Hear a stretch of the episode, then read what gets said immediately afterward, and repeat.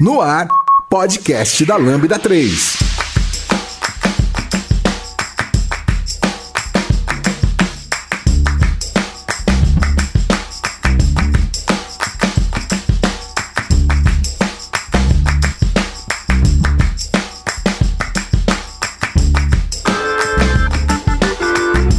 Olá pessoal, eu sou o Giovanni Bassi e esse é o podcast da Lambda 3 e hoje vamos falar sobre microserviços, de novo, em menos de um mês. É isso aí, esse é o segundo episódio, o primeiro foi um sucesso, vocês mandaram vários feedbacks legais e a gente vai continuar nessa pauta, eu tô achando que vai ter um terceiro, hein?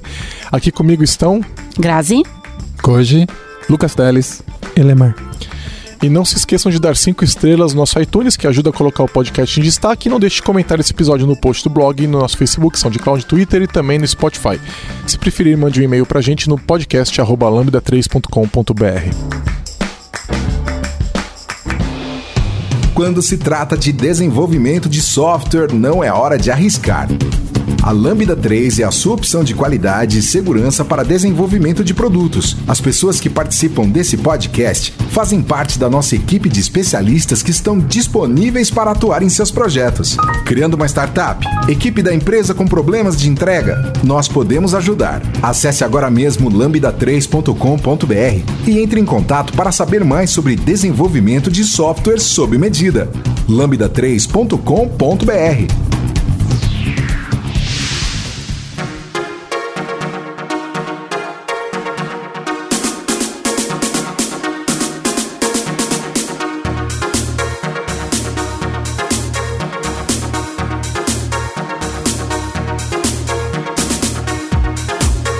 A gente recebeu um monte de comentários no, no último episódio, né? Foi, acho que foi um dos recordes de comentário que a gente recebeu em, em episódios desse podcast. E a gente vai buscar responder. A gente não vai fazer uma pergunta e resposta, mas a gente vai buscar abordar uma boa parte daqueles comentários que a gente achou que eram legais estarem aqui nessa pauta, tá? Então, é, obrigado às pessoas que comentaram e a gente vai é, tentar responder algumas perguntas que a gente já não respondeu lá, né? Então, de repente, continuar essa conversa.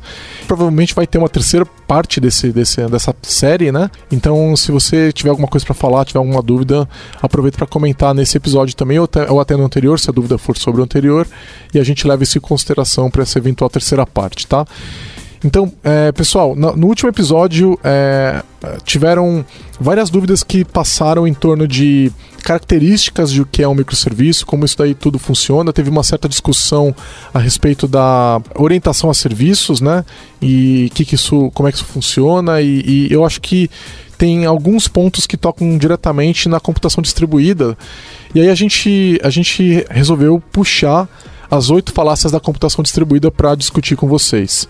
Então, nós vamos é, abordar as oito, as oito aqui rapidamente, tá? O, o, episódio não é só sobre isso, mas nós vamos abrir sobre isso para tirar alguma das dúvidas que ficaram e deixar alguma, esclarecer algumas coisas. Então, a primeira é que a rede é confiável. Isso é uma falácia. Isso não é verdade, então?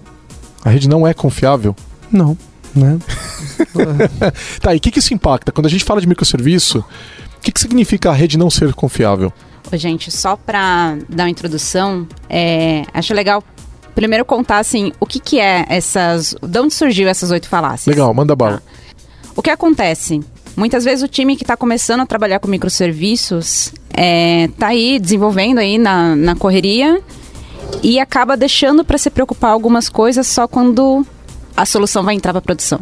Daí que se descobre que existe delay, que as coisas acontecem, os serviços caem, os servidores podem cair e se começa a tratar tardiamente esses problemas que deveriam já sido levados em consideração no começo. Então, as oito falácias são, como que eu posso dizer, um, um agrupamento entre asserções que os desenvolvedores fazem conscientemente quando estão lá programando microserviços, mas que não, não são verdade. É isso certo. E a primeira é que a rede é confiável e a rede não é confiável. Né? Então, eu acho que quando a gente fala de que de microserviços, falar que a rede não é confiável, isso tem que estar tá presente no design dos seus, da sua arquitetura, do seu serviço, certo? Porque você tem que assumir que um serviço pode sair do ar, certo? Ele pode não responder porque a rede está com problema, certo? Certo. E é. aí, o que, que isso impacta é, é, numa é, arquitetura de microserviço? O que, que significa isso? Vamos dizer, você tem um serviço que tem algumas dependências, por exemplo, É, ele consome alguns endpoints na rede, às vezes é, que estão por um firewall, precisa de alguma liberação, e por algum motivo, ou esse endpoint está indisponível, ou, é, bom, de qualquer forma ele estaria indisponível, seja porque ele saiu do ar ou porque alguma permissão, liberação de rede está faltando, enfim. Esse tipo de coisa acontece. Isso pode acontecer e você, se o seu serviço depende de que todos os, os endpoints que ele se comunica estejam dis disponíveis no ar, é, ele vai quebrar. Então você tem que estar tá preparado para lidar com isso. Eu entendo que é, essa assumir que a rede é confiável é um grande risco, né? é, o cabo pode romper. Né? O servidor pode estar funcionando, mas o cabo pode romper. Estagiário pode Estagiário pode desconectar. Não, não digo nem desligar o servidor, ele pode desconectar o cabo, né? Por alguma razão. Por isso que você tem que usar a nuvem, né? Já não tem ninguém tropeçando no cabo, já mas, ajuda. Mas é um ainda, começo. É, depende da nuvem, né? Mesmo o problema da nuvem, né? Teve aquele episódio da tempestade nos Estados Unidos, né? Então, mesmo nuvem, né? Ainda a gente tem esse problema, né? Então tem que pensar nesses pontos de geolocalização até nisso. Por isso que eu acho que esse, a rede é não confiável se aplica até nesse contexto, na minha opinião. Eu, eu, acho que tem um ponto interessante que a Grazi abordou, que é, ah, eu vou passar por um firewall. Ou seja, tem dois tipos aí de comunicação. Tem uma que é interna dentro do seu grid de serviço, certo? E tem a que vai ter uma dependência externa, de repente um parceiro seu, um serviço público, alguma coisa assim. E aí é, são níveis de problemas diferentes. De repente você consegue até garantir alguma comunicação dentro do seu data center, mas você não consegue garantir que o seu parceiro está totalmente disponível também. De repente você teve um problema qualquer de operação nessa dependência e ela saiu do ar, né? Às vezes endpoint mudou e você ficou sabendo depois, enfim, muita coisa pode acontecer. E aí eu acho que o problema é a, a, a aplicação, aquele serviço sair do, parar de responder, o teu serviço parar de responder por causa dessa dependência e isso causar um problema sistêmico. Então, você, basicamente, eu acho que o que a gente tem que fazer é estar tá preparado para a indisponibilidade desses serviços que a gente depende. E é, isso é, é muito, isso é verdade em qualquer aplicação, certo? Só que isso fica muito pior quando a gente vai falar de microserviços, porque daí a gente está. O que normalmente seria comunicações, às vezes, intra-memória, é, né? Agora a gente está cruzando uma fronteira de rede. Então, numa aplicação monolítica, uma chamada entre módulos da aplicação é uma chamada de métodos, enquanto que numa, numa, num microserviço está chamando a, através da rede. Então, é muito mais, maior a chance de falhar, né? É, então vale ressaltar duas preocupações básicas. Uma é tratamento de erro e a outra é a questão do assíncrono e síncrono. Então, dependendo da chamada que você estiver fazendo, você tem que lidar de maneira síncrona e tratar corretamente para poder pegar esse tipo de falha. É, como eu estava falando outro dia, né? Você tem, às vezes, o, o erro que eu, um erro que eu me deparei que foi um dos mais desafiadores até então. É, você mandava um verbo, você conseguia enviar uma mensagem para um servidor, mas a mensagem de resposta não chegava para mim. E, e aí, por, por estar implementando retry, eu mandava de novo. Vocês lembram sobre isso no último, no último episódio? Sim. Isso é um caso clássico de, de problema de que você assume eventualmente que a rede é confiável e que uma vez que a mensagem tenha sido enviada e a resposta tenha sido processada, essa resposta vai chegar para mim. Esse é um ponto importante. Em sistemas distribuídos, já que a gente está trabalhando com rede, nós temos que partir do pressuposto que a rede vai, pode e vai falhar em algum momento. Se você não fizer isso, você vai ter um grande, enorme, gigante problema. Outro ponto é que a gente é, não para para pensar é que a latência é zero. Né? E isso vem muito do pensamento da, da, de uma aplicação que não está em microserviços, porque a latência de fato é zero. A latência chamada de um método de um monolito é zero. E no sistema distribuído não é verdade.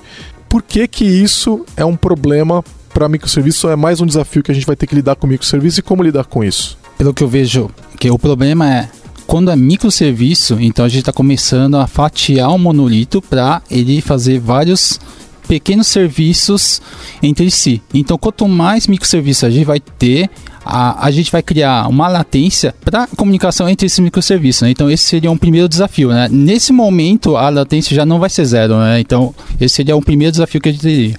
Não, e a latência ela sobe em níveis de grandeza, né? Porque a chamada de um, de um método em memória, é, você está basicamente falando de. Da, as latências que você tem que lidar é, é memória e processamento. Quando você coloca qualquer é, é outra latência que envolve I/O, ou seja, leitura de disco ou rede, é, o aumento disso é em níveis de grandeza, né? Então, de repente é uma, é uma invocação dentro do processador nanosegundos e a invocação de um serviço ela é em, mi, mi, é em milissegundos, né? Então, assim, já, já aumenta muito o tempo. Às vezes é, é pode levar um segundo para ter uma resposta. Um, é, um, é um tempo de resposta absurdo de diferente, né? Então, e, e, ela tem esse soma, né? Então, a, o teu tempo de espera é a, é a dependência de to, to, todos as tuas dependências somados. Ou, se você puder, às vezes você não pode chamar em paralelo, né? Então, as suas dependências seriais somadas, né? A mais longa, quer dizer, se for paralelo seria a mais longa, se for serial é a soma de todas elas, né? É, um outra, uma outra coisa a se considerar também é onde que você tá, vai estar tá hospedando. Então, por exemplo, no Raven a gente tem um projeto do banco de dados que eu trabalho suporta a formação de cluster com nós distribuídos, sistema de computação distribuída. E eu tenho suporte à replicação num cluster. Então imagina que eu vou estabelecer um nó funcionando na Amazon nos Estados Unidos e um nó funcionando no Brasil.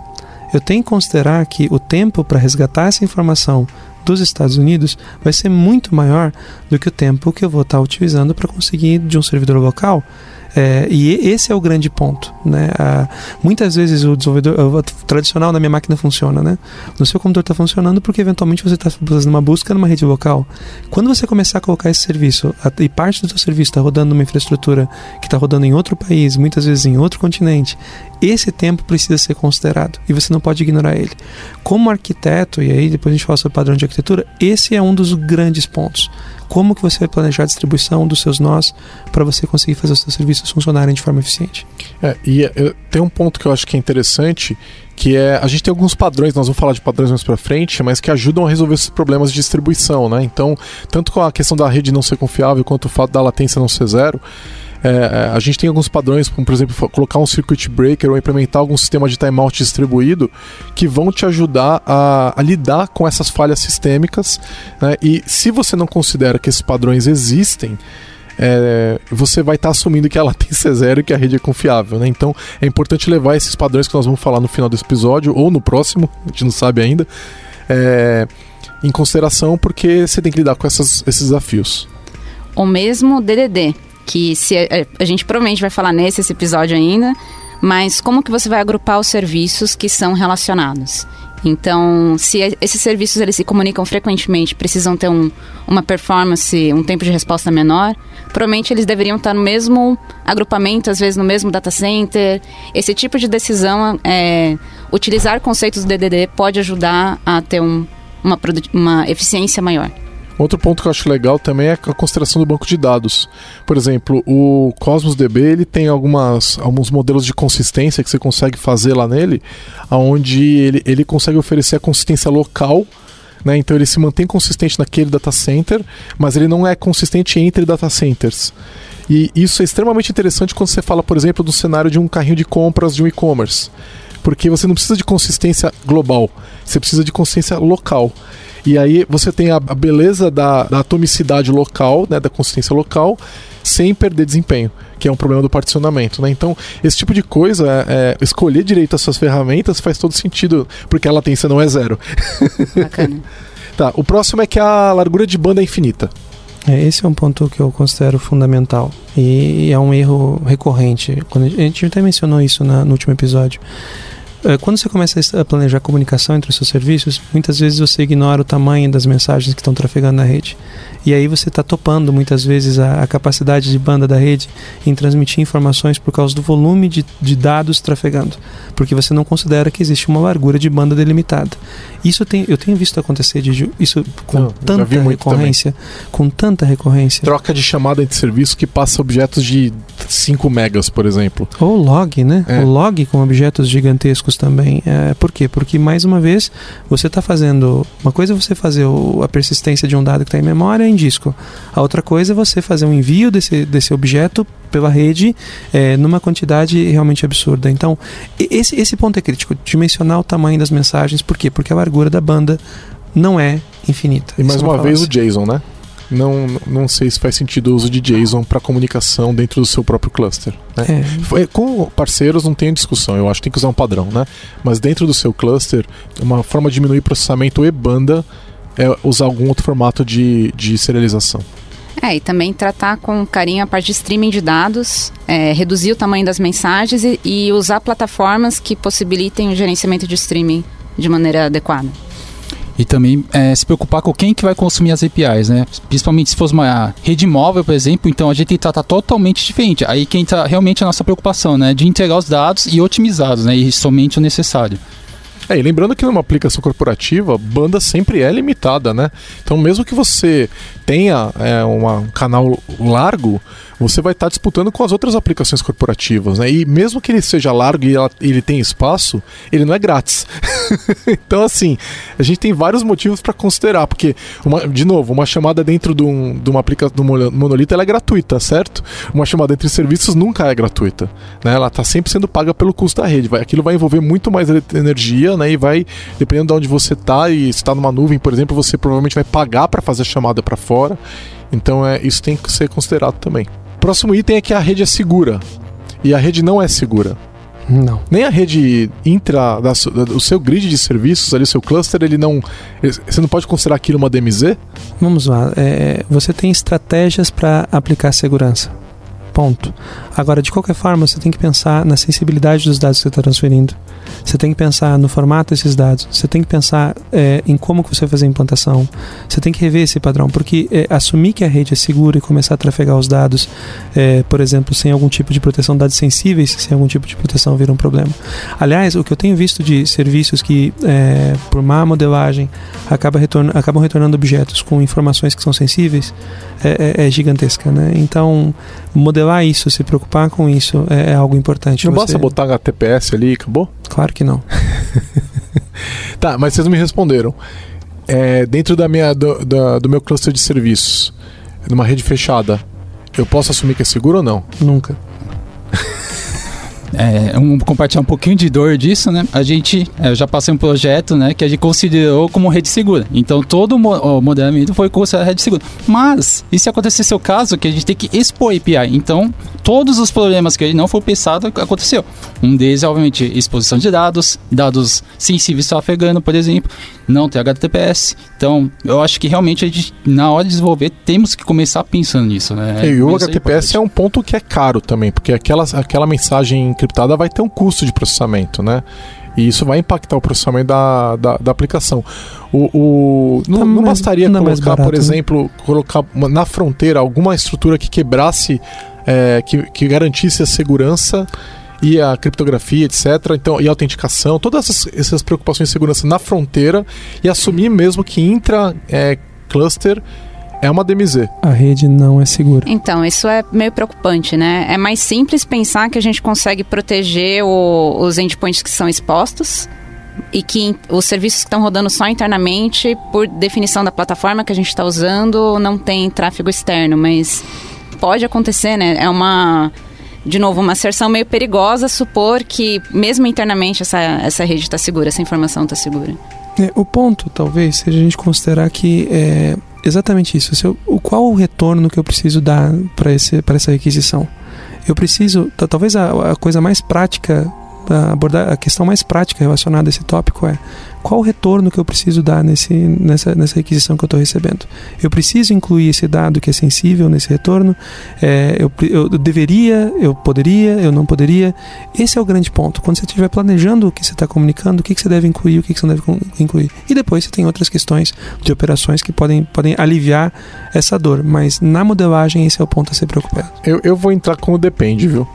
Eu não vou ser taxativo como vocês, não. Eu vou, vou dizer o seguinte: eu acho que é totalmente aceitável ter uma.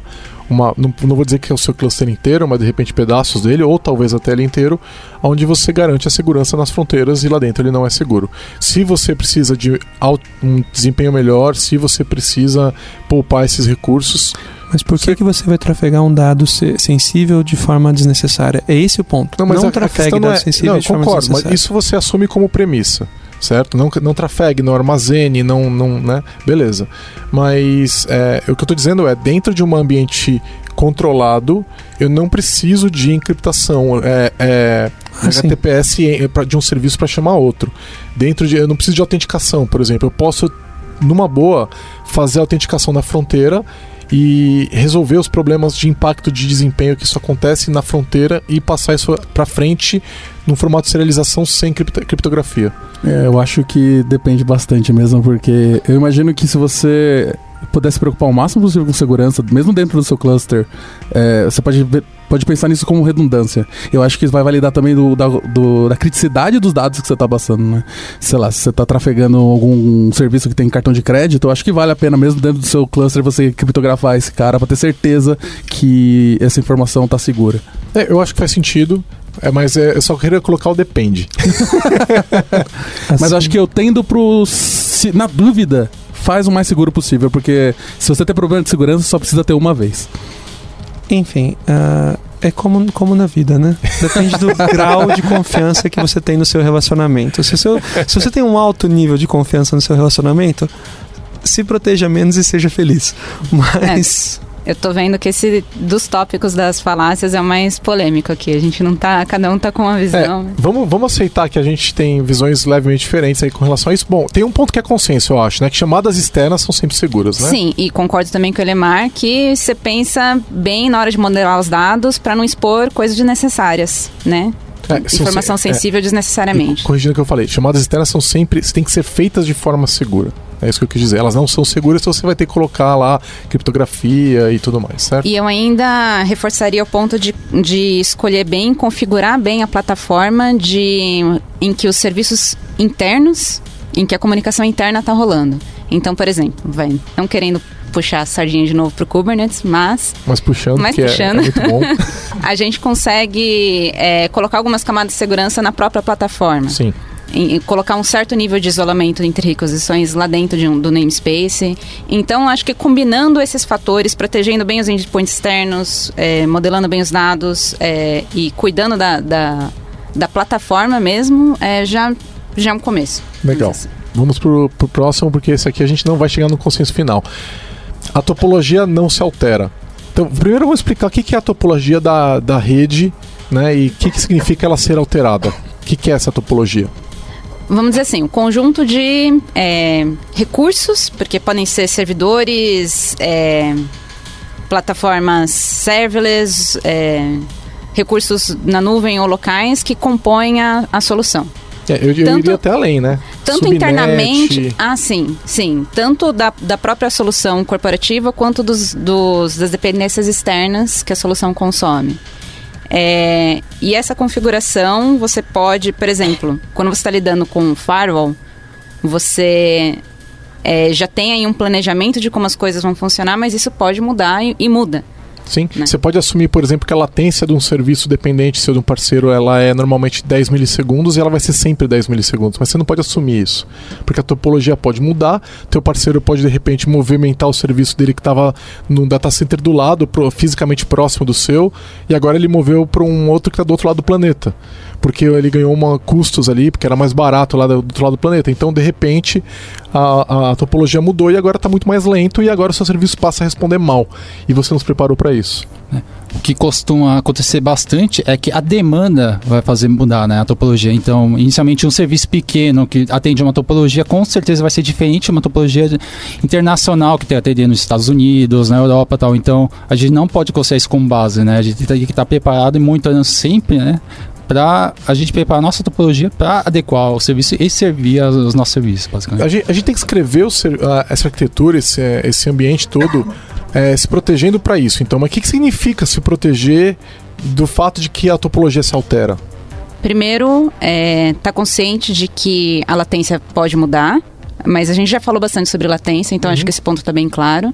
E também vale lembrar da, do gerenciamento adequado de configurações saber que essas é, a comunicação desses serviços é, os endpoints podem mudar você precisa ter uma maneira eficiente de, de alterar essas configurações dos serviços para que não tenha que fazer demandas como que eu posso dizer para que a manutenção não fique muito custosa não coloque endereços no código, crianças.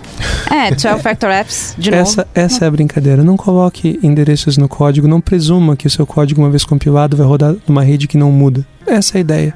Assuma que essas coisas que podem mudar, em algum momento potencialmente vão mudar. E isso afeta não só, a gente está falando bastante do time de desenvolvimento, mas isso é pesado aí para o time de operações também. Então, é, a forma que eles gerenciam a comunicação, firewall. Agora somos todos um, né? Dev somos todos um, DevOps. É. Então. E aí, isso significa, por exemplo, é não assumir o nome do serviço e perguntar para um serviço de registry qualquer para te dizer. É isso?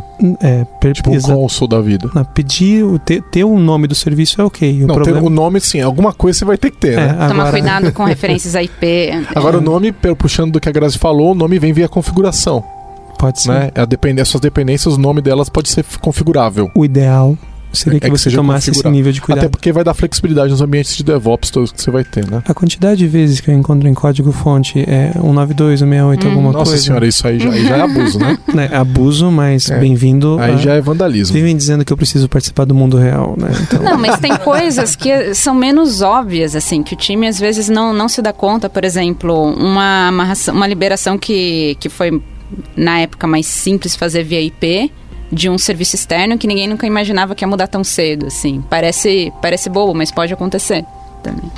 o certificado que expira. É, acho que já deu bastante insumo o pessoal fazer lição de casa com relação à topologia, já viu que. Porque vamos combinar que é uma coisa que não se pensa muito sobre, né? vamos lá, Se próximo. você não pensa sobre, talvez você não devesse fazer microserviços. Olha rapaz. aí, ó, lá vem. Começamos a ser taxativos aqui. Foi o Elemar, viu, que começou, não fui eu. É, existe apenas um administrador. Óbvio que não. Né? Se você for pegar numa rede corporativa, você assume que existe apenas uma entidade que é responsável pela administração da rede. Isso não acontece. Você tem, é, às vezes, diferentes níveis de administração, você tem diferentes redes, você tem que lidar com diferentes níveis de, de administração. Então, você não pode presumir que você tem um único administrador na rede e que você vai ter um ponto seguro de como a rede vai funcionar. Você não tem um ponto central de decisão que vai ser informado. Então, tipo, alguém que vai assumir o compromisso de informar você de que eh, essa decisão foi alterada eh, e te dar os padrões para que isso aconteça. Você não deve assumir que, o, que existe somente um administrador para a rede. Acho que isso é muito, muito simples. Gente, também pensando aqui, eu não sei o quanto isso tem relação com a parte de desenvolvimento, mas pensando em DevOps mesmo. A questão de, do como que o time de desenvolvimento comunica as necessidades de, de, de comunicação externa que, essas, é, que os serviços usam para o time de rede, para que o time de rede possa realmente lidar e fazer as liberações necessárias, é algo que deveria ser tratado com carinho. Não sei se, se isso foi pensado pelo grupo aí que bolou essas oito falácias, mas é uma situação que eu já vi. Do, do time de desenvolvimento saber que ah, esse serviço aqui, essa feature nova, vai se comunicar com uma, é, um serviço, uma API aí de, de, não sei, de nota fiscal, enfim. Que aqui no, no ambiente de desenvolvimento é uma URL, mas que para produção é outra URL. Enfim, e o pessoal começa a trabalhar, mas às vezes não deixa claro para o time de redes, para o time de, de operações mesmo, o que, que eles precisam para fazer a liber... para poder se comunicar quando virar para produção. É, esse, esse é um ponto que é importante. Aí é a falta do arquiteto, mais uma vez. Esse é um, essa é uma das preocupações da arquitetura. Arquitetura, você tem a arquitetura dos itens, você tem os, os, os requisitos funcionais que você tem que pensar, mas principalmente você tem que trabalhar com os não funcionais. E, e esse conjunto todo que está relacionado à administração da rede está incluso na, na lista dos requisitos não funcionais e que precisam estar no, no tema de discussão de arquitetura. É, quando a gente fala de arquitetura e microserviços, microserviços, a, a demanda de, arqu- de arquitetura de bons arquitetos fica muito maior, né? Tudo, microserviços é jogado tudo no hard, né? É tudo muito mais difícil, né? Então, vamos assumir que a arquitetura também. É tudo mais exigente. É tudo, é, exatamente, muito mais complexo, muito mais instável. Então, se você não se preocupar com essas coisas, né? Assim, a gente tá falando aqui, eu, eu fico- o que tá passando na minha cabeça o tempo todo é assim, né?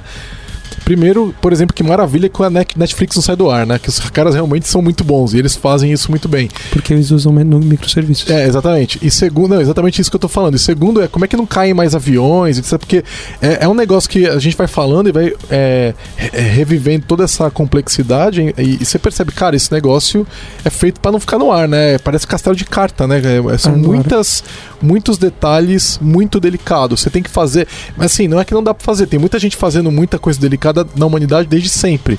A questão é que você tem que se atentar a isso, né? É que aí quando você começa a separar. Enfim, é- a grande questão é. Filosófico, cara. É, é um filosófico, momento mas, filosófico. mas você podcast. volta. Não, mas você volta a um ponto forte de por que, que você deve estudar ciências da computação, por que, que ah, as matérias clássicas de ciências da computação e redes são sim muito importantes, o porquê que não, fazer um cursinho só não basta para você fazer microserviços, o porquê que você tem que buscar formação séria se você quer fazer isso como gente grande. Esse é um ponto importante, porque eh, existe anos, décadas de estudo e concepção a respeito de, de, de sistemas distribuídos. A gente Não, tem que não se arquiteto em um ano, né?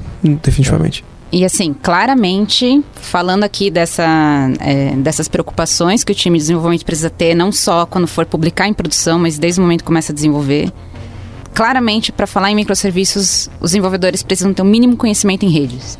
Né, para também não, é, não fazer bolar soluções absurdas. Para não cair nas oito falácias. Sim, basicamente. Se você for ver as oito falácias tem a ver com rede. Sim, São fato. Computação fato. distribuída. É porque a gente tá falando de. Não é falácia da computação, né? Ela, ela foi específica, distribuída, tem tudo a ver com rede. Tem o fato. A distribuição é, é- é rede, né? Legal. Próximo é o custo do transporte é zero.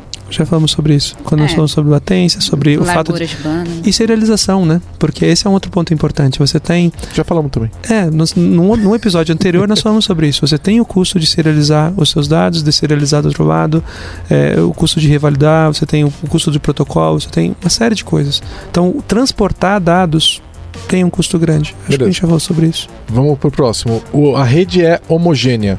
Não é. É. Essa aí é meio óbvia, né? Não, mas aqui, aqui eu acho que é interessante destacar que essa preocupação está relacionada aos protocolos que são usados e as versões dos protocolos que são implantadas e que versões são suportadas. Então, por exemplo, poxa, o meu microserviço usa HTTP e eu uso o verbo patch. Lindo, maravilhoso. Talvez ele não seja suportado no servidor que está em produção.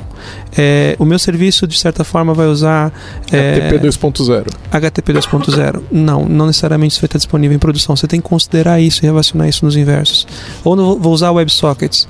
Não, não necessariamente WebSockets vão, vai, vai funcionar no seu ambiente em produção. Eu estou vendo vários acenos positivos Sim. aqui de coisas do tipo, ok, quando Ok, fomos para produção não tivemos problema. É a Já sessão de dores, né? É a sessão de dores que já passou, né? Então a gente concorda com o que você falou. Não, e, e vai mais longe, né? Até no formato do que- o que, que significa um JSON varia.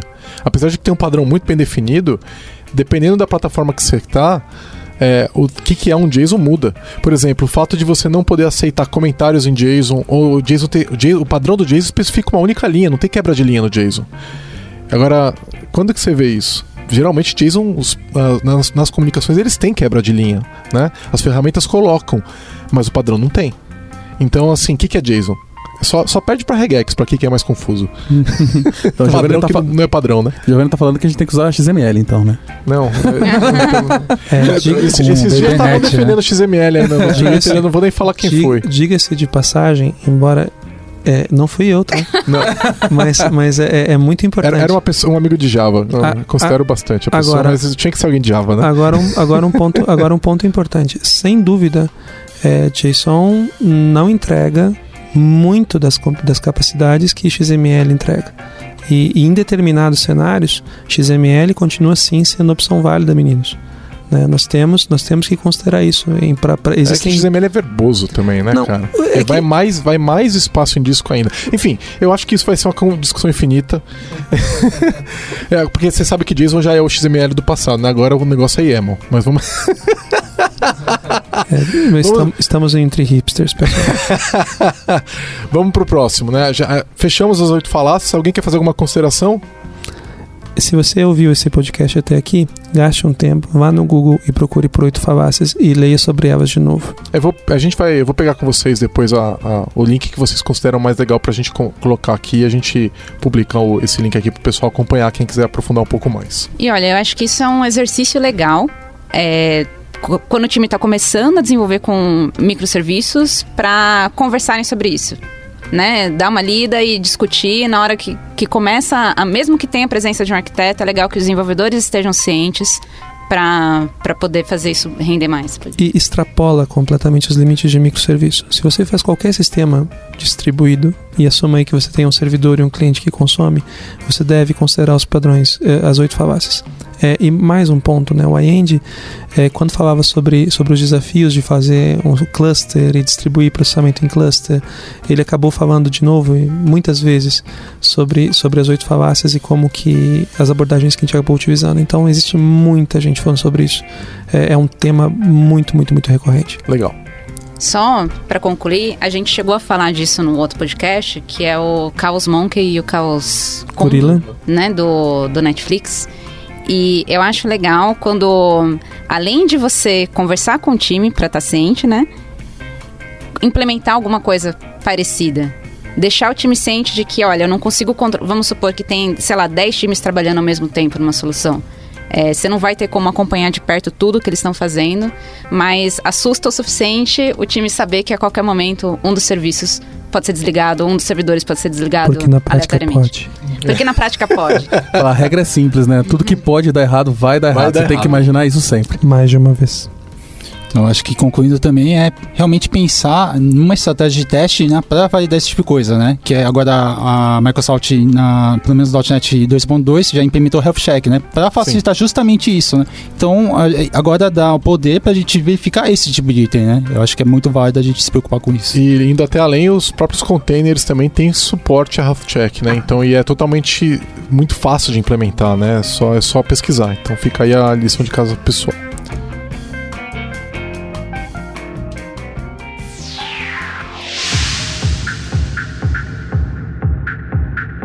Já deu as 5 estrelas no iTunes pro podcast da Lambda 3? Vai lá!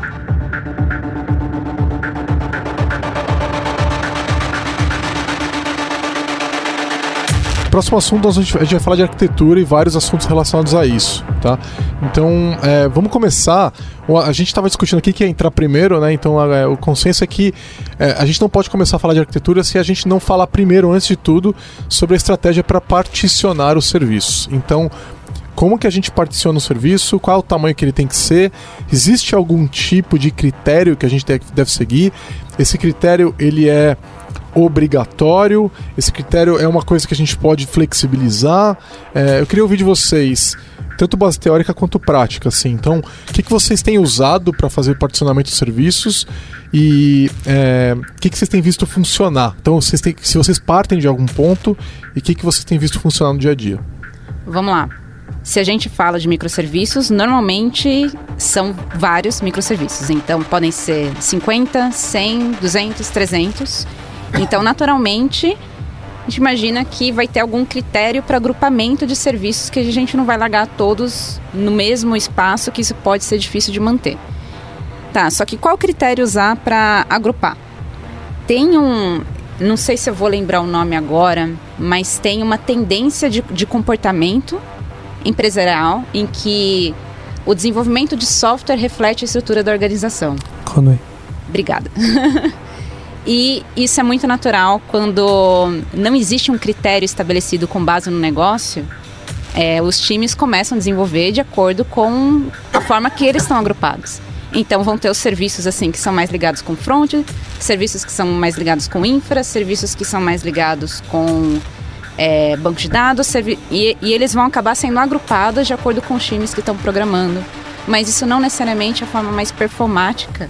A gente falou, né, sobre latência. é, então, às vezes, vai lá, tem um módulo de compras que está precisando, para cada transação que ele faz, tem que trafegar entre vários grupos de serviços diferentes para fazer a mesma operação.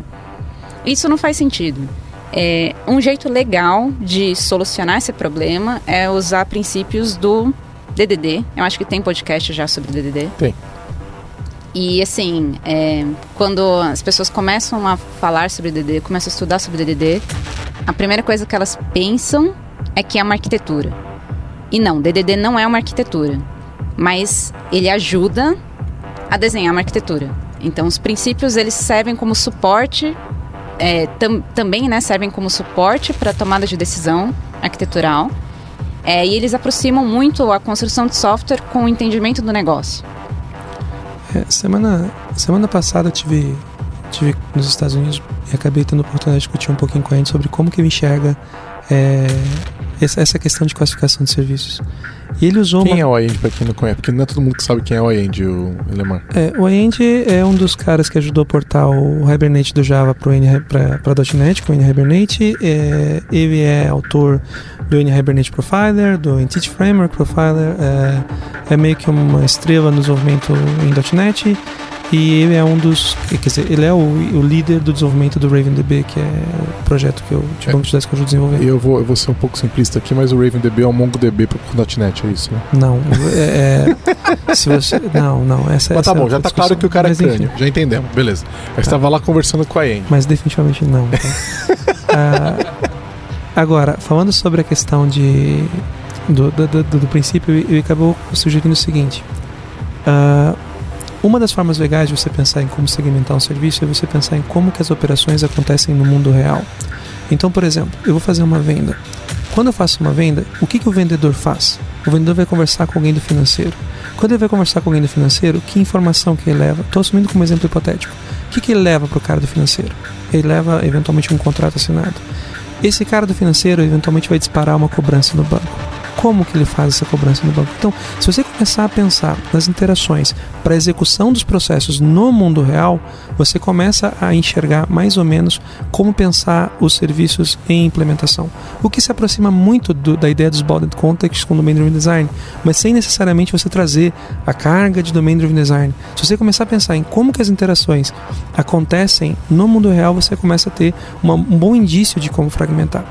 O primeiro ponto que eu acho que também seja interessante a partir disso é assumir que você não precisa começar micro certo? Então, é, você não precisa começar com 50, 100. A gente falou isso no último episódio. Isso, e é interessante sempre resgatar, eu acho isso, porque é, existe essa, essa tendência de você querer fragmentar e é muito mais fácil você separar do que você juntar aquilo que foi separado. Então, se você pegar esse, esse, princípio das iterações e começar a observar eles, inclusive você começa a entender um pouco melhor como evitar problemas de replicação e outras coisas, porque os dados que existem numa área e outras são então, se for pegar e estruturar por Conway, que é, que é a lei que, é, que, é, que foi mencionada aqui agora, uh, esse talvez seja um ponto interessante para a gente começar a pensar. Eu vou usar Conway é, para começar a estruturar os meus times para que a estratégia de desenvolvimento seja semelhante à estratégia de, à estratégia de funcionamento do problema da organização que eu estou querendo resolver. É a impressão que fica para mim que se a gente fizer isso vai ficar, vão ficar, não vão ficar microserviços, vão ficar mini serviços, vai ficar meio grande demais. E desde que funcione isso não me ofende nem um pouco. Não, então é, é que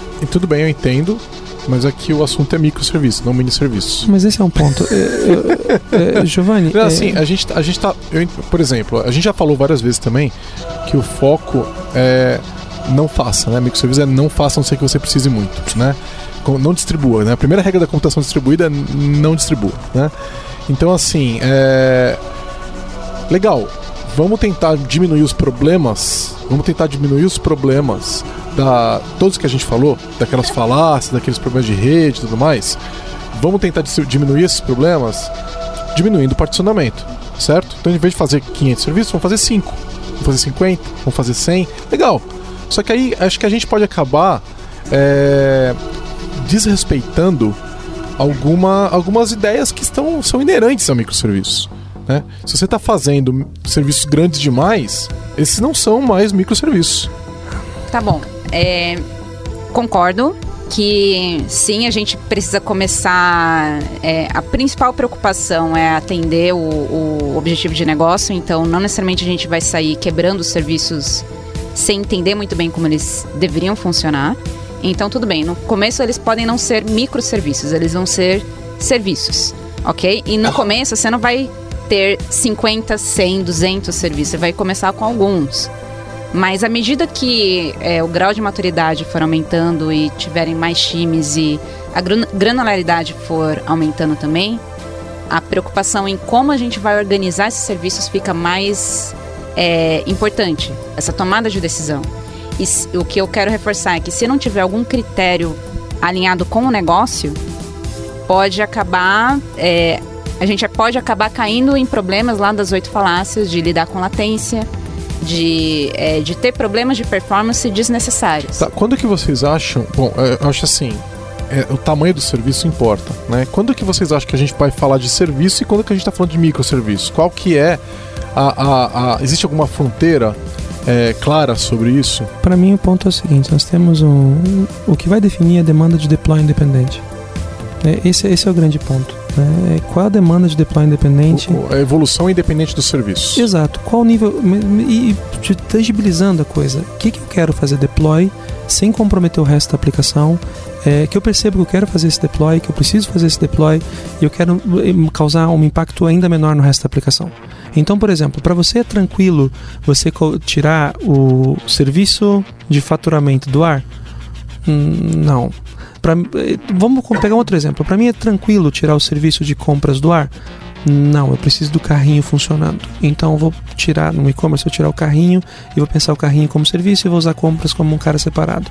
Ah, não, agora tirar o serviço de compras do ar é tranquilo, desde que eu também não possa tirar a cobrança de cartão de crédito. Então você extrai aqui mais um item. Então, essa necessidade de você conseguir fazer deploy independente, você ter diferente deploy independente e consequentemente as coisas que vêm junto com isso, necessidade de escalar de forma independente também.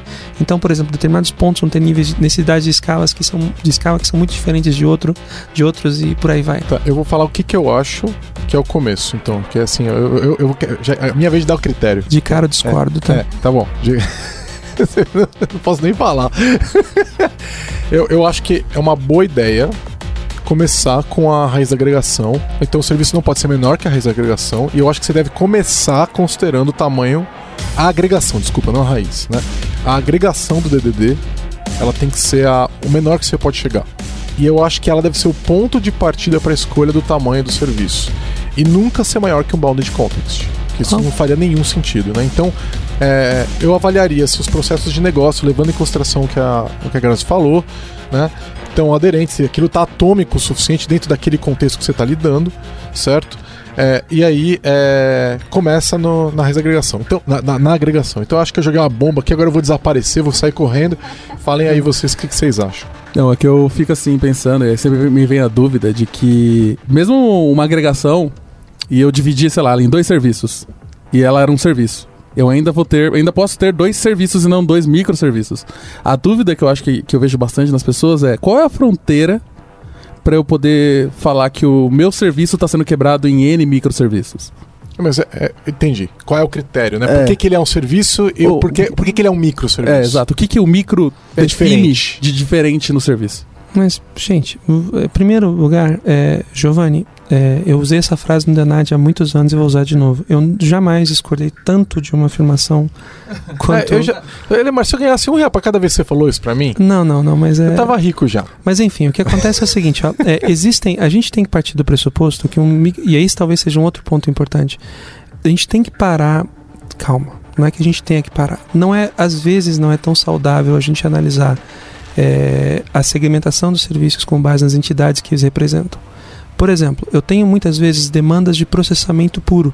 Eu tenho demandas de processamento puro que estão relacionadas a um determinado input de dados que vai executar algum tipo de processamento e vai devolver para mim um, um, determinado resultado de processamento. Perfeito. Isso não vai estar relacionado necessariamente com uma raiz de agregação ou mesmo com DDD. Sim. Entende? E eventualmente esses são os pontos é, onde o micro nasça, nasça de uma forma bem evidente. Eu crio literalmente uma função. É uma função, né? É, que vai processar e que vai passar a funcionar. E, é, e a, se você está falando como função, como função Function as a Service, você está, por definição, sim, sim. falando sobre microserviço. Não, então... eu, eu, concordo contigo. Eu acho que pode chegar nesse ponto, e, mas eu ainda defendo que você tem que começar pela agregação. Ah, sem dúvida. É, eu, eu ainda acho complicado pensar. A agregação ainda não necessariamente reflete aquele objetivo de negócio que aquele serviço. O problema que você quer resolver com o serviço. Então, acho que assim, em primeiro lugar, eu sei que esse é mais um ponto aí que eu acho que a gente não, não concorda 100%. Mas, em primeiro lugar, é qual que é o problema que se quer resolver. Resolvendo se, se vai ser um serviço, um mini serviço, um microserviço, isso é uma outra história o quanto a gente quer, seguindo até a linha do, do Elemar, o quanto a gente quer poder escalar de uma forma independente esse serviço, esse problema, e por consequência a questão do deploy. Eu acho que eu só mudaria a ordem, né? Assim, em primeiro lugar, o quanto a gente quer poder escalar de forma independente e, naturalmente, como a gente vai querer gerenciar esse ciclo de vida de forma independente. Nunca concordei tanto. Mas, assim, principalmente é o ponto, é, o objetivo de negócio que a gente quer resolver. Se vai ser, se vai começar com um serviço, não, não sei, palavra grande, pequeno, tudo isso muito, muito relativo, né? Mas, assim, se vai começar com algo maior, que a gente vai precisar entender, trabalhar e depois quebrar em serviços menores, ou às vezes não, às vezes já atende, já escala o suficiente, o ciclo de vida já está... É, gerenciável de uma maneira bacana, às vezes não precisa mexer, às vezes não precisa quebrar mais que isso. Não, eu entendo, mas eu acho que a maior questão era que a gente fala de microserviços e fala que microserviços são diferentes de serviços. E aí eu queria ter essa fronteira para saber. Sa sabe que, que eu, Não é, diferentes, né? Mas fazem parte. Eu, sabe que eu acho que é, é, é um grande indicativo para mim? Eu acho que vai ser muito difícil a gente chegar no preto e branco, uhum. certo? É, mas eu acho que é, é um indicativo muito forte para mim a quantidade de serviços que você tem para um determinado pedaço de uma determinada aplicação. Porque É, normalmente, para serviços, você vai ter algum. menos de 10, eu diria. Menos de 20, talvez. Né? Ah, o nível de complexidade para lidar com menos de 20 serviços é um. O nível de complexidade para lidar com 100 serviços é outro. Entendeu? Então a, a, evolução acontece muito mais rápido, o deploy acontece com muito mais frequência. Então eu diria que o número de serviços que compõem um, um determinado pedaço da aplicação, e eu estou sendo propositalmente é, ambíguo aqui, né, ele determina se você está com uma arquitetura de microserviços ou de serviços. Tá? Por, que, por quê? Porque os desafios são eles se intensificam.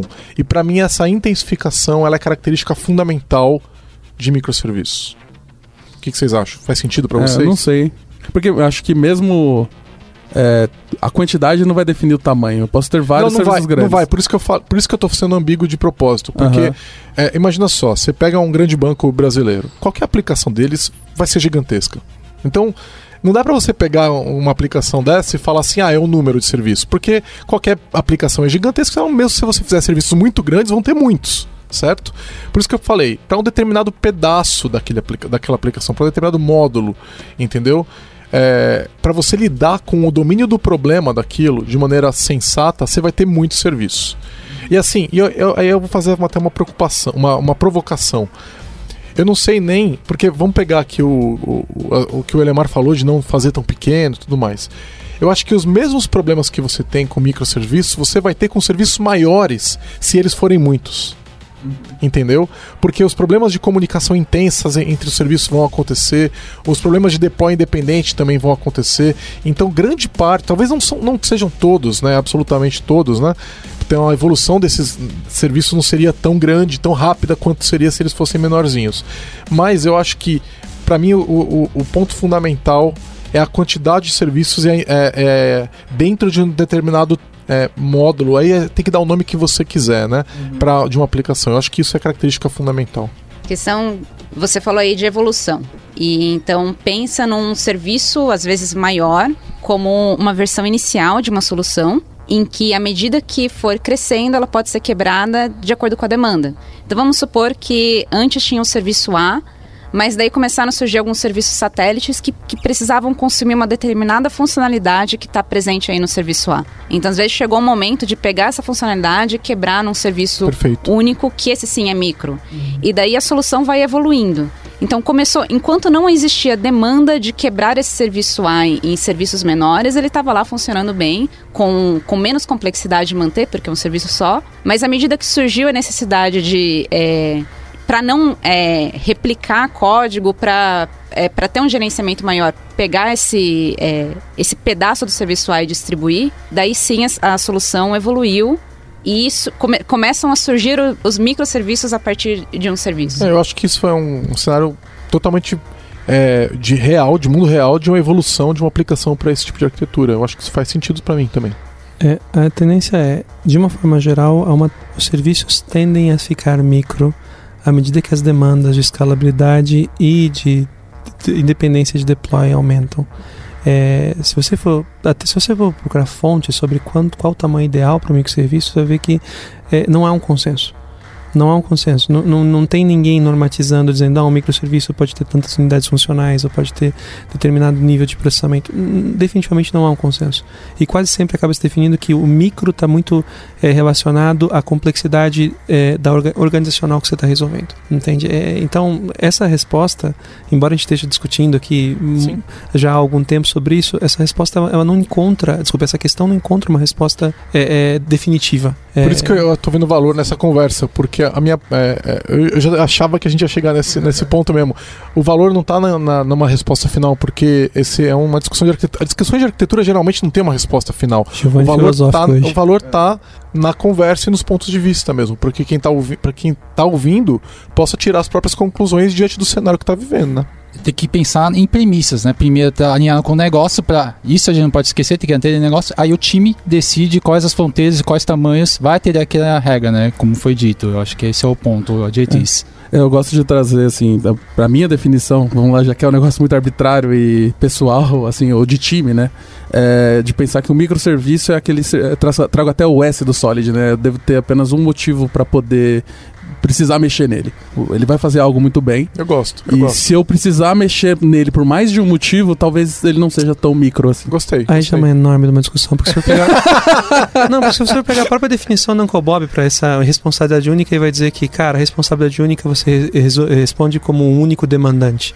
E se você for trazer como único demandante dentro de uma estrutura funcional, às vezes o único demandante é a área funcional, e aí você admite que o serviço da área atende Solid. Eu, segundo eu, a definição do provavelmente, próprio ele, Bob. provavelmente ele mesmo já falou, porque ele já falou de princípio, princípio de responsabilidade única para método, para classe, então ele já deve ter falado para serviço Pois é. também.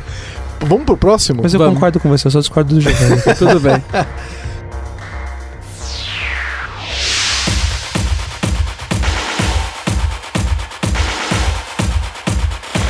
Ouça o podcast da Lambda 3 no seu aplicativo preferido.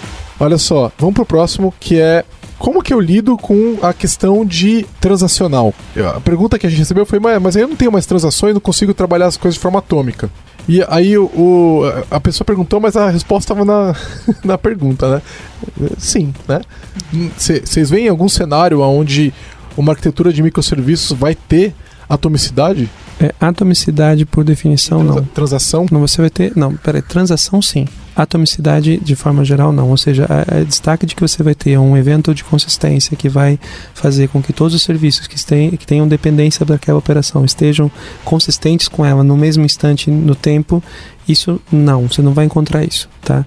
É, existem alguns patterns que tentam entregar isso. Por exemplo, se você for verificar nos- no início dos tempos sobre computação distribuída, se falava sobre two-phase commit, padrão Ainda se fala. É, só que two-phase, só que two-phase commit hoje já é concordado como um anti-pattern. Então, tipo, É, se depende você... do cenário. Você Não, invariavelmente para microserviços, Ah, para é, microserviços. two-phase commit é um anti-pattern. Sim. E, Que, quebra o teorema CAP. e, hum, e de outra forma, é, a gente tá, misturou um pouquinho. Outro problema com relação ao two-phase commit que, que acontece aqui é que two-phase commit não escala. Não foi projetado para escalar. Então, é, garantir atomicidade é, em sistemas distribuídos seria via algo que se aproximava seria com two-phase commit. Na inexistente two-phase commit, na- no, no último podcast, a gente falou extensamente sobre sagas. Então, é, é, não foi tão extensamente assim, mas nós falamos sobre sagas. Então, é, o- a forma de você conseguir trazer algum tipo de consistência, admita-se que ela vai existir, mas a consistência vai ser eventual. E o que se faz hoje em dia, quando se demanda isso, é que simplesmente saga. Detalhe importante. Só eh, se você tem um serviço sistema que está demandando mais do que três ou quatro implementações de saga, você modelou, modelou errado os seus serviços, porque você está tendo um alto nível de acoplamento entre as partes eh, e esse nível de alto, e esse alto nível de acoplamento vai contra os princípios que norteiam o porquê de você desenvolver uma aplicação com microserviços. Então, se você precisa de transaction, ela existe dentro da unidade do microserviço. Ela não vai existir entre os diversos microserviços. Se você precisar de algo parecido, você vai implementar como saga. E se você implementar como saga e tiverem muitas sagas na sua arquitetura, você está fazendo algo muito errado, criança. Volte para a prancheta. Não, só voltando um pouquinho, né? Poderia comentar como é que funciona o Saga e o Commit, só para o pessoal que está ouvindo entender um pouquinho. É, de uma forma muito, muito resumida, né? Até porque a gente já falou sobre sagas no, no, no outro, no outro episódio, mas two-phase basicamente é o seguinte: eu tenho serviço A, serviço B, serviço C, serviço D. Eu entro em contato com, com cada um dos serviços individualmente, dizendo, então, vou fazer essa alteração, vou fazer essa alteração, vou fazer essa alteração, vou fazer essa alteração. Comunico com todos. Todos concordam com isso? Todos concordam com isso. Comita, comita, comita, comita, comita. E aí eu tenho a garantia de que esse serviço vai funcionar. Essa, essa é ideia do 2PC simplificada, tá, gente? Por favor, é, é, tô, tô- tô, é, dando uma explicação muito, muito, muito breve aqui. Na ideia de saga, o que você tem é o seguinte: eu tenho cada serviço executando é, uma determinada operação né, da, da minha transação, e o que acontece é que eu tenho uma ação compensatória que vai ser executada caso algum serviço é, falhar para conseguir completar aquela operação.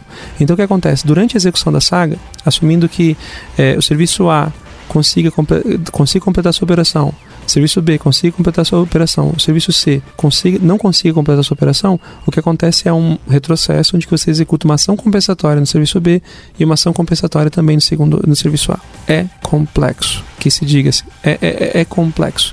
Tá? E, de novo, como complexidade é custo, é algo que precisa ser pensado e, e ser e, evitado. Aí tem várias formas de fazer. Você pode trabalhar é, saga via coreografia, que é uma outra discussão também extensa que vale daqui a pouco um podcast só para isso, é, é, e ou então através de um saga coordinator, alguém que vai estar coordenando a execução da saga, que é um outro serviço que vai estar é, orquestrando essa operação e monitorando para que a coisa aconteça contento. É, então, eu menciono o termo capa, acho que é importante é, falar direitinho, né? Então, isso é um negócio bem antigo, né? A gente, a gente, a gente fala sobre isso, a, a a, nós aqui, né, Leandro, já tem mais de 10 anos que a gente discute esse assunto. Mais ou menos isso, né? Estamos ficando é, velhos. estamos ficando velho.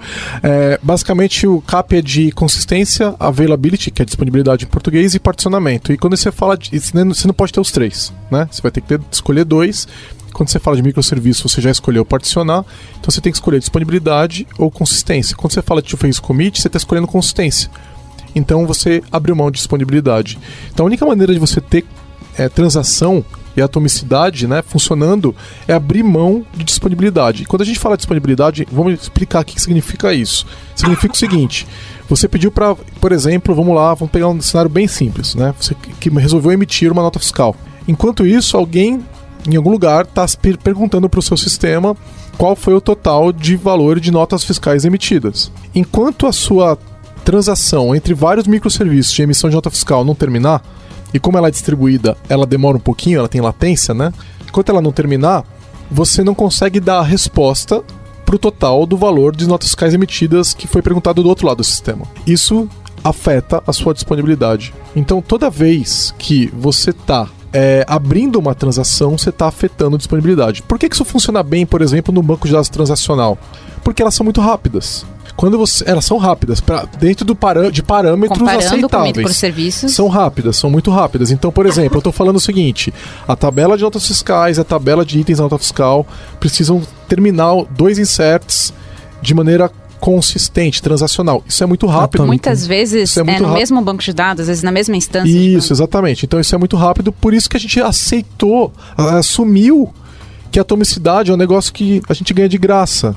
Né? A gente cria uma transação, ela, ela, ela, ela comita muito rápido, e aí a, a, é, a gente passou a querer usar o mesmo paradigma com computação distribuída. Só que quando você faz isso em, em computação distribuída, você está abrindo mão da disponibilidade, porque quando a transação acontece dentro do mesmo banco de dados, você não tem particionamento, então você não afeta a disponibilidade. Então, esse é o ponto fundamental. Essa discussão começou é, acredito quando veio à tona o banco de dados não relacional. Acho que quando estava todo mundo ainda mais acostumado com o banco de dados relacionais, era mais natural pensar em transação.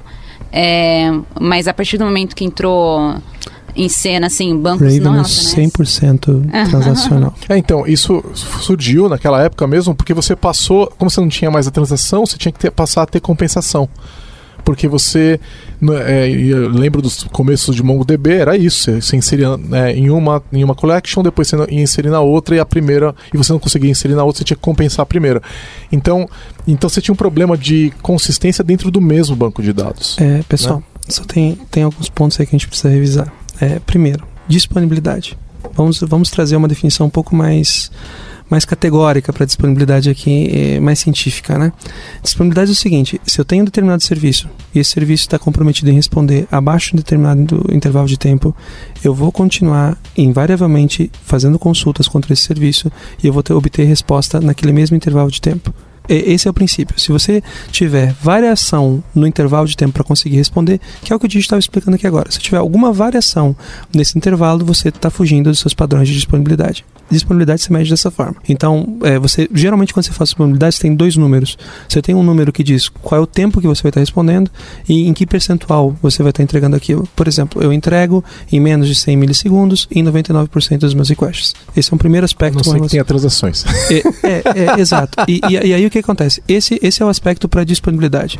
E quando você traz tolerância a particionamento, é, esse acaba sendo, sendo o grande ponto. Você, é, com, quando você quer replicar os dados e garantir a replicação dos dados para garantir a consistência, você fatalmente tem que terminar a, aquela operação que garante a consistência antes de voltar a responder. Então, por exemplo, se eu tiver é, um banco de dados aqui, ou um serviço aqui, e outro que estiver replicando, e vamos falar sobre o problema da, da, da latência em rede, né? Se eu tiver esse cara rodando em outro ponto, eu tenho que garantir que os dois terminaram aquela operação até eu poder voltar a responder. Consequentemente, eu perco os padrões é, de disponibilidade que, dos quais eu havia me comprometido.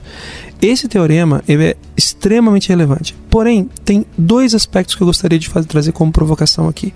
O primeiro é: você talvez não perceba as implicações do teorema CAP caso a sua aplicação não trabalhe com um grande volume de dados ou com, uma grande, ou com um grande volume de updates na sua, na, na sua base. Se o seu sistema for predominantemente de consulta ou se ele for um sistema é, é, se você tiver poucas alterações na sua base de dados, ou se você tiver é, eventualmente um volume de dados menor, é, os sistemas hoje é, de banco de dados conseguem responder com uma eficiência insana e, e, esse problema do CAP ele não chega a ser tão percebido por você. você. o problema só aparece se tiver alteração dos dados. E aí o sistema de leitura não tem isso. E, né? Não, esse, esse é um ponto, mas mesmo assim, me, se, mesmo você, se você estiver trabalhando com um número pequeno de réplicas numa estrutura de rede extremamente confiável, esse é um problema que é muito relaxado. A, a rede não é Não é confiável. confiável. Sim. mas, mas, mas é muito, mas é muito, muito relaxado. Agora, vamos pensar sobre outros cenários, né? Por exemplo, eu estou fazendo uma atualização em cima da Wikipedia. Não sei se vocês aqui, algum de vocês já fez alguma atualização, alguma entrada da Wikipedia. Sim. A Wikipedia anuncia para você, então, iniciamos o processo de atualização desse sistema. Em determinado período, esse- esses dados vão estar inconsistentes. Ali eles tomaram uma decisão clara. Eu estou replicando de uma forma relativamente barata, é, porque eles optaram por, por um método menos eficiente de replicação, e eu admito que os dados não vão estar consistentes durante um período. Ou seja, você não abriu mão de disponibilidade, você abriu mão de consistência porque ali você pôde. Agora, existem cenários em que você pode, mesmo no sistema distribuído, mesmo com base de dados, você dizer, então, para esta operação eu não admito inconsistência. E aí você tem alguns protocolos que você pode adotar. Por exemplo, no caso de, de um sistema distribuído que eu venho trabalhando, Você não vai falar de WSDL Star, né? não, não, não, Ah, não. bom. Tá Eu- bom. Vamos falar, vamos falar sobre, vamos falar sobre eh, se- existem alguns protocolos, eventualmente existem alguns cenários onde WS Star, sim. Existem alguns cenários em que você precisa começar a suportar, é, garantir alguma, alguma consistência, é, e aí você começa a trabalhar com algoritmos de consenso. Porque daí o que acontece? Você admite que os dados não estão 100% consistentes, entretanto, a rede chega a um consenso, o cluster, o nó distribuído, chega ao consenso de que determinado nível de atualização já foi atingido. Né? E aí existem N protocolos. Existe o protocolo Paxos, aí, isso para quem quer estudar ciências da computação em deep, deep level, existe o protocolo Paxos, que é a base de todo o sistema de telefonia do mundo, existe o protocolo Raft, existe uma série de protocolos que vão te ajudar a aliviar a demanda de consistência, ou, ou melhor, aliviar o problema da consistência através de uma implementação.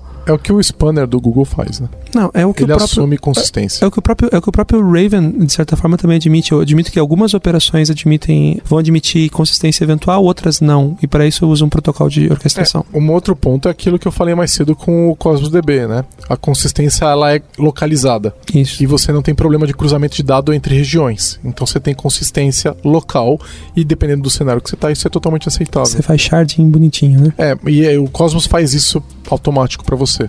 É, automático mais Au- ou menos. automático, é um botão, Ok. tá? Eu não sei, só, só- ele tá assim só porque o Raven não faz. A gente falou de Raven já algumas vezes, É. né? Não, mas beleza. Vamos pro próximo? Um dos pontos de arquitetura que tem que ser considerados é o Circuit Breaker, né? Tanto que ele ganhou o próprio tópico. É, queria que vocês falassem um pouco mais sobre por que, que a gente precisa saber o que, que é Circuit Breaker e como aplicar ele na nossa arquitetura. Bom, é, falar um pouquinho do Circuit Breaker, né? Como a gente mencionou, o tráfego tem um custo, né? Então, Circuit Breaker, o que, que é? Basicamente, quando uma chamada começar a dar problema, é um jeito de cortar, abrir o circuito para evitar de que essa chamada que dá problema continue a ser executada diretamente. Porque se a gente deixasse o circuito fechado, essa requisição ia seguir, a gente ia disparar um monte de é, requisições com problema, vai estar gerando custo e vai inferir os, os oito fatores. Né? Por exemplo, tem serviço A, serviço B, eles se comunicam, serviço B ficou fora, o serviço A vai ficar numa política de retry. Até quando? Porque assim, se ficar demais, também ele pode dar impacto nos serviços que consomem o serviço A. E pode acabar piorando um problema que de repente o serviço B está com problema e e de sobrecarga, e aí o A fica retentando, Ele só fica piorando pior o problema, né? É, esse, esse talvez seja o grande ponto. O Circuit Breaker é, antes de mais nada, um dispositivo de proteção do recurso remoto. Sim. Então, se por acaso o serviço, o serviço B estiver passando por alguma instabilidade, eu vou deixar o serviço B em paz por um tempo. Quem nunca teve aquele problema de ter um serviço que estava enfrentando instabilidade, por alguma razão você tenta reiniciar o serviço, o serviço volta, e já está sendo recebendo uma carga gigante de demanda de novo, ele volta a cair, porque ele não consegue su suportar essa nova carga. O Circuit Breaker ele entra para resolver esse problema. E para você, amiguinho, que quer saber onde que o Circuit Breaker é aplicado na prática, pensa na sua aplicação do Facebook, do Twitter, do seu e-mail, o que for que está rodando no seu celular. Sabe quando você chega numa área de rede estranha que você tenta atualizar e ele demora um tempinho atualizando, atualizando, atualizando, falha, e aí você puxa para pedir uma nova atualização e ele falha na hora? Então é o Circuit Breaker entrando em ação. Né? Esse É, circuit- ne- quando está falhando, então o termo que se usa é o circuito tá aberto. o circuito É, é, o circuito aberto é o circuito está falhado. É, e aí Quando ele está funcionando, ele é considerado fechado. Pensa no diagrama de eletricidade, né? Porque isso Hum, é- o, termo vem, o termo vem de lá, né? Então, quando, quando o circuito está fechado, é como se você tivesse ligado a lâmpada, Uhum. certo? Você é, apertou o interruptor, a lâmpada está acesa, o circuito está fechado. Quando tem um problema na lâmpada, o circuito abre, é como se tivesse desligado o interruptor, né? E aí o que acontece é que ele vai ficar, por exemplo, um minuto, qualquer requisição que vier para o serviço B, ele de cara nega, ele não tenta novamente até ele chegar no ponto onde ele fica chamado de meio aberto. Meio Uhum. aberto é onde ele faz um teste. Ele vai lá e faz testa. perguntar de é, novo? Ele, é, exatamente. Ele faz um teste, vê se o B responder, aí ele fecha o circuito e passa a chamar normalmente. Se ele continuou falhando, aí ele mantém ele aberto por mais um minuto. Né? E aí essa política pode ser in- incremental, né? Então agora ficou um minuto, agora eu vou ficar dois, agora eu vou ficar quatro, que geralmente com- é muito comum esses padrões exponenciais, né?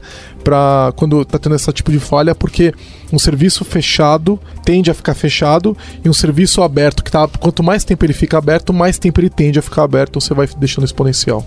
Beleza, eu acho que o conceito está bem claro, mas e os recursos que a gente tem para desenvolver pensando nisso, ou então para orquestrar esse tipo de comportamento? Poly. Olhe para .NET, né? É, se você estiver implementando com, poly, com .NET, faça poly. A recomendação é, assim como você não vai implementar o retry no braço, não implemente o circuit breaker no braço. O Poly já traz todos esses, é, é, esses essas políticas é, tipo de retry, timeout, circuit breaker já traz na caixa, né? E já está integrado no ASP.NET Core de maneira bonita dentro do middleware. Então é uma boa aliás, ideia. aliás, muito importante, se você vai usar circuit breaker para HTTP client, é, talvez seja esse um ponto importante. Não use HTTP client diretamente. Faça uma abstração em cima do HTTP client, implemente dentro dessa abstração a questão da, da identificação do chamado. Já tem isso. No ASP.NET Core, na versão nova, já foi implementado a, o HTTP Client Factory. É, Está, está no framework. E, e então tome cuidado para observar isso e siga e siga uma implementação. Não, não use os defaults de HTTP client diretamente, acabe implementando dessa forma para que o seu time eventualmente não faça chamadas para HTTP client diretamente, mas usando esses patterns para poder observar. Mas só para completar a observação, com relação àquele exemplo que eu estava dando do, do aplicativo que começa a responder com falha direto, e aí você encontra o quê? Aí, momento brincadeira, né? Você encontra o cara que vai fecha o aplicativo abre de novo e vê acontecer. Tem o cara que reinicia o celular. Meu amigo, se você faz isso, você é como aquele usuário da sua aplicação que fica apertando F5 no browser. Só para ver. Pode? Se apertar F5 com mais força, funciona. É igual o botão do elevador, né? Vocês são pessoas do mal. Vocês são pessoas do mal. Legal. Então, existem outras implementações de Circuit Breaker, depende muito do ambiente que você tá, e algumas vão inclusive ba- bater em infraestrutura, né? Então, são é, ferramentas de infraestrutura. Então, fica a dica para quem vai trabalhar com isso para se aprofundar dentro do seu ambiente específico, certo? É, avalie onde você tá. Esses caras podem ser implementados inclusive como políticas de rede. Né, para evitar essas chamadas. Então, avaliem aí o ambiente que vocês estão usando e com certeza tem uma maneira de fazer isso com Kubernetes, né, Grazi? Beleza, bora pro próximo. Resiliência. Acho que a gente já falou de resiliência. O que, que a gente Eu vai acho falar que mais? a gente falou muito sobre resiliência já até agora, é, falando em rede, né? é, preocupações na hora de desenvolver. O que, que é a resiliência quando a gente fala de serviços especificamente? É a capacidade. Bom, trazendo de forma geral, a resiliência é: dado que você passou por um determinado ponto de estresse, você consegue restaurar a sua configuração original. Esse, esse é o princípio de resiliência. E aí tem algumas coisas a se observar que vão se combinar com DevOps. Por exemplo, a sua aplicação precisa ter capacidade é, de se encerrar de forma graciosa. Né? Você precisa ter. Nós já falamos sobre isso, sobre isso no outro última. episódio, Sim. inclusive. Então, sua aplicação precisa se comportar, de, eh, aceitar isso, ela precisa aceitar o fato de que outros serviços dos quais ela depende podem, podem e vão estar eventualmente fora do ar. Você tem que admitir o fato de que dispositivos de persistência podem e vão estar eventualmente fora do ar, que a rede pode e vai estar eventualmente fora do ar. Eu vou dar um exemplo onde isso é interessante. A aplicação sobe e ela faz um check de rede. Se ela, na hora que ela subiu, ela checou a rede, aquilo não funcionou, ela crashou e ela não funciona mais, até alguém ir lá reiniciar. Então, isso é extremamente problemático. Eu vejo esse padrão é muito comum. Então, você não pode subir a aplicação fazendo as checagens. Tem que subir a aplicação e fazer a checagem de uma maneira que você possa refazê-la, certo? Quando você precisar. Então, eu, vi- eu já vi esse padrão muitas vezes, tá? Então, ela sobe, não encontra o estado ideal e ela tá de um, num estado que ela não retorna. Isso me lembra o OpenShift. Eu não sei se o Kubernetes já, já implementa isso de maneira nativa, mas o OpenShift ele tem dois endpoints para cada aplicação, para cada pod, né? Que é o readiness e o liveness. Então, um classifica se o serviço está. É, é bem o que você falou, né? Um se ele subiu e outro se ele está realmente disponível para Sim, uso. perfeito. Isso aí. de novo pux- puxando sardinha aí pro, pro Kubernetes, mas outro, não só pensando na aplicação, mas também em questão de plataforma. É, o que acontece no Kubernetes quando um node, um, um dos servidores. Sim, os Para quem não, não, não souber o que, é isso, pensa como, como um servidor a princípio. vai. Se um deles cai, se um dos servidores do cluster cai, o que acontece? O Kubernetes ele tem é, a, a inteligência para realocar as aplicações que eram para estar rodando nesse node nos outros que estão disponíveis. Então, é resiliente ao ponto de, ainda que um ou mais é, nodes da, é, do cluster sejam afetados, você pode ter, se você tiver capacity para isso, você vai ter o mesmo número de instâncias de aplicação rodando. Até que esses nodes sejam é, reiniciados ou, ou restaurados e o ambiente volte ao normal. Esse talvez seja um ponto crítico que você destacou, eu acho que é bastante interessante. Em determinado momento, se você estiver falando em computação distribuída sistemas distribuídos, você tem que falar de algum tipo de orquestração dos serviços, de formação do cluster, de distribuição de carga de trabalho, que são aspectos importantes para a resiliência. Então, por exemplo, eh, se for sobre health check há pouco tempo atrás, então você tem um load balancer que está orquestrando eventualmente em determinado, determinado ponto, se esse ponto para de responder, eu vou parar de acionar aquele ponto para poder reiniciar ele. E, e muito, muito, muito importante. Esses, esses padrões, esses protocolos, tanto de sistema distribuído quanto de consensos, eles não são padrões simples de se implementar. Por exemplo, o próprio Paxos, que é, que é, um, que é, um, é um padrão de. É um, é um protocolo de consenso extremamente bem disseminado, ele é uma das um dos artefatos mais difíceis de se entender da história da computação e um dos mais importantes também. Por que, que eu digo que ele é. Por que, eu falo essas duas coisas sobre ele? Porque vai ser, em determinado momento, você vai acabar sendo afetado pelo Paxos. Eventualmente, acredito que o Kubernetes acaba, acaba adotando de alguma forma ou o Paxos ou o Raft ou outro protocolo de consenso. E você talvez não vai entender como ele funciona, e isso é ok. Por isso que é importante que você não tente reinventar a roda e você não tente fazer uma implementação braçal para fazer, por exemplo, ah, vou manter meu serviço resiliente. Então você mantém um segundo processo que fica monitorando a saúde do primeiro processo e derruba e faz isso de volta. Ex- Existem sistemas que fazem isso por você. Por favor, não reinvente a roda em É, casa. fazer orquestração na unha é para corajosos, né, cara? É, irresponsáveis. Não, vai, vamos lá. A Nubank A menos que você faz. seja- Mas daí tem um time é, altamente capacitado e ino- inovador, então É assim. igual implementar criptografia, né? Não vamos fazer. É.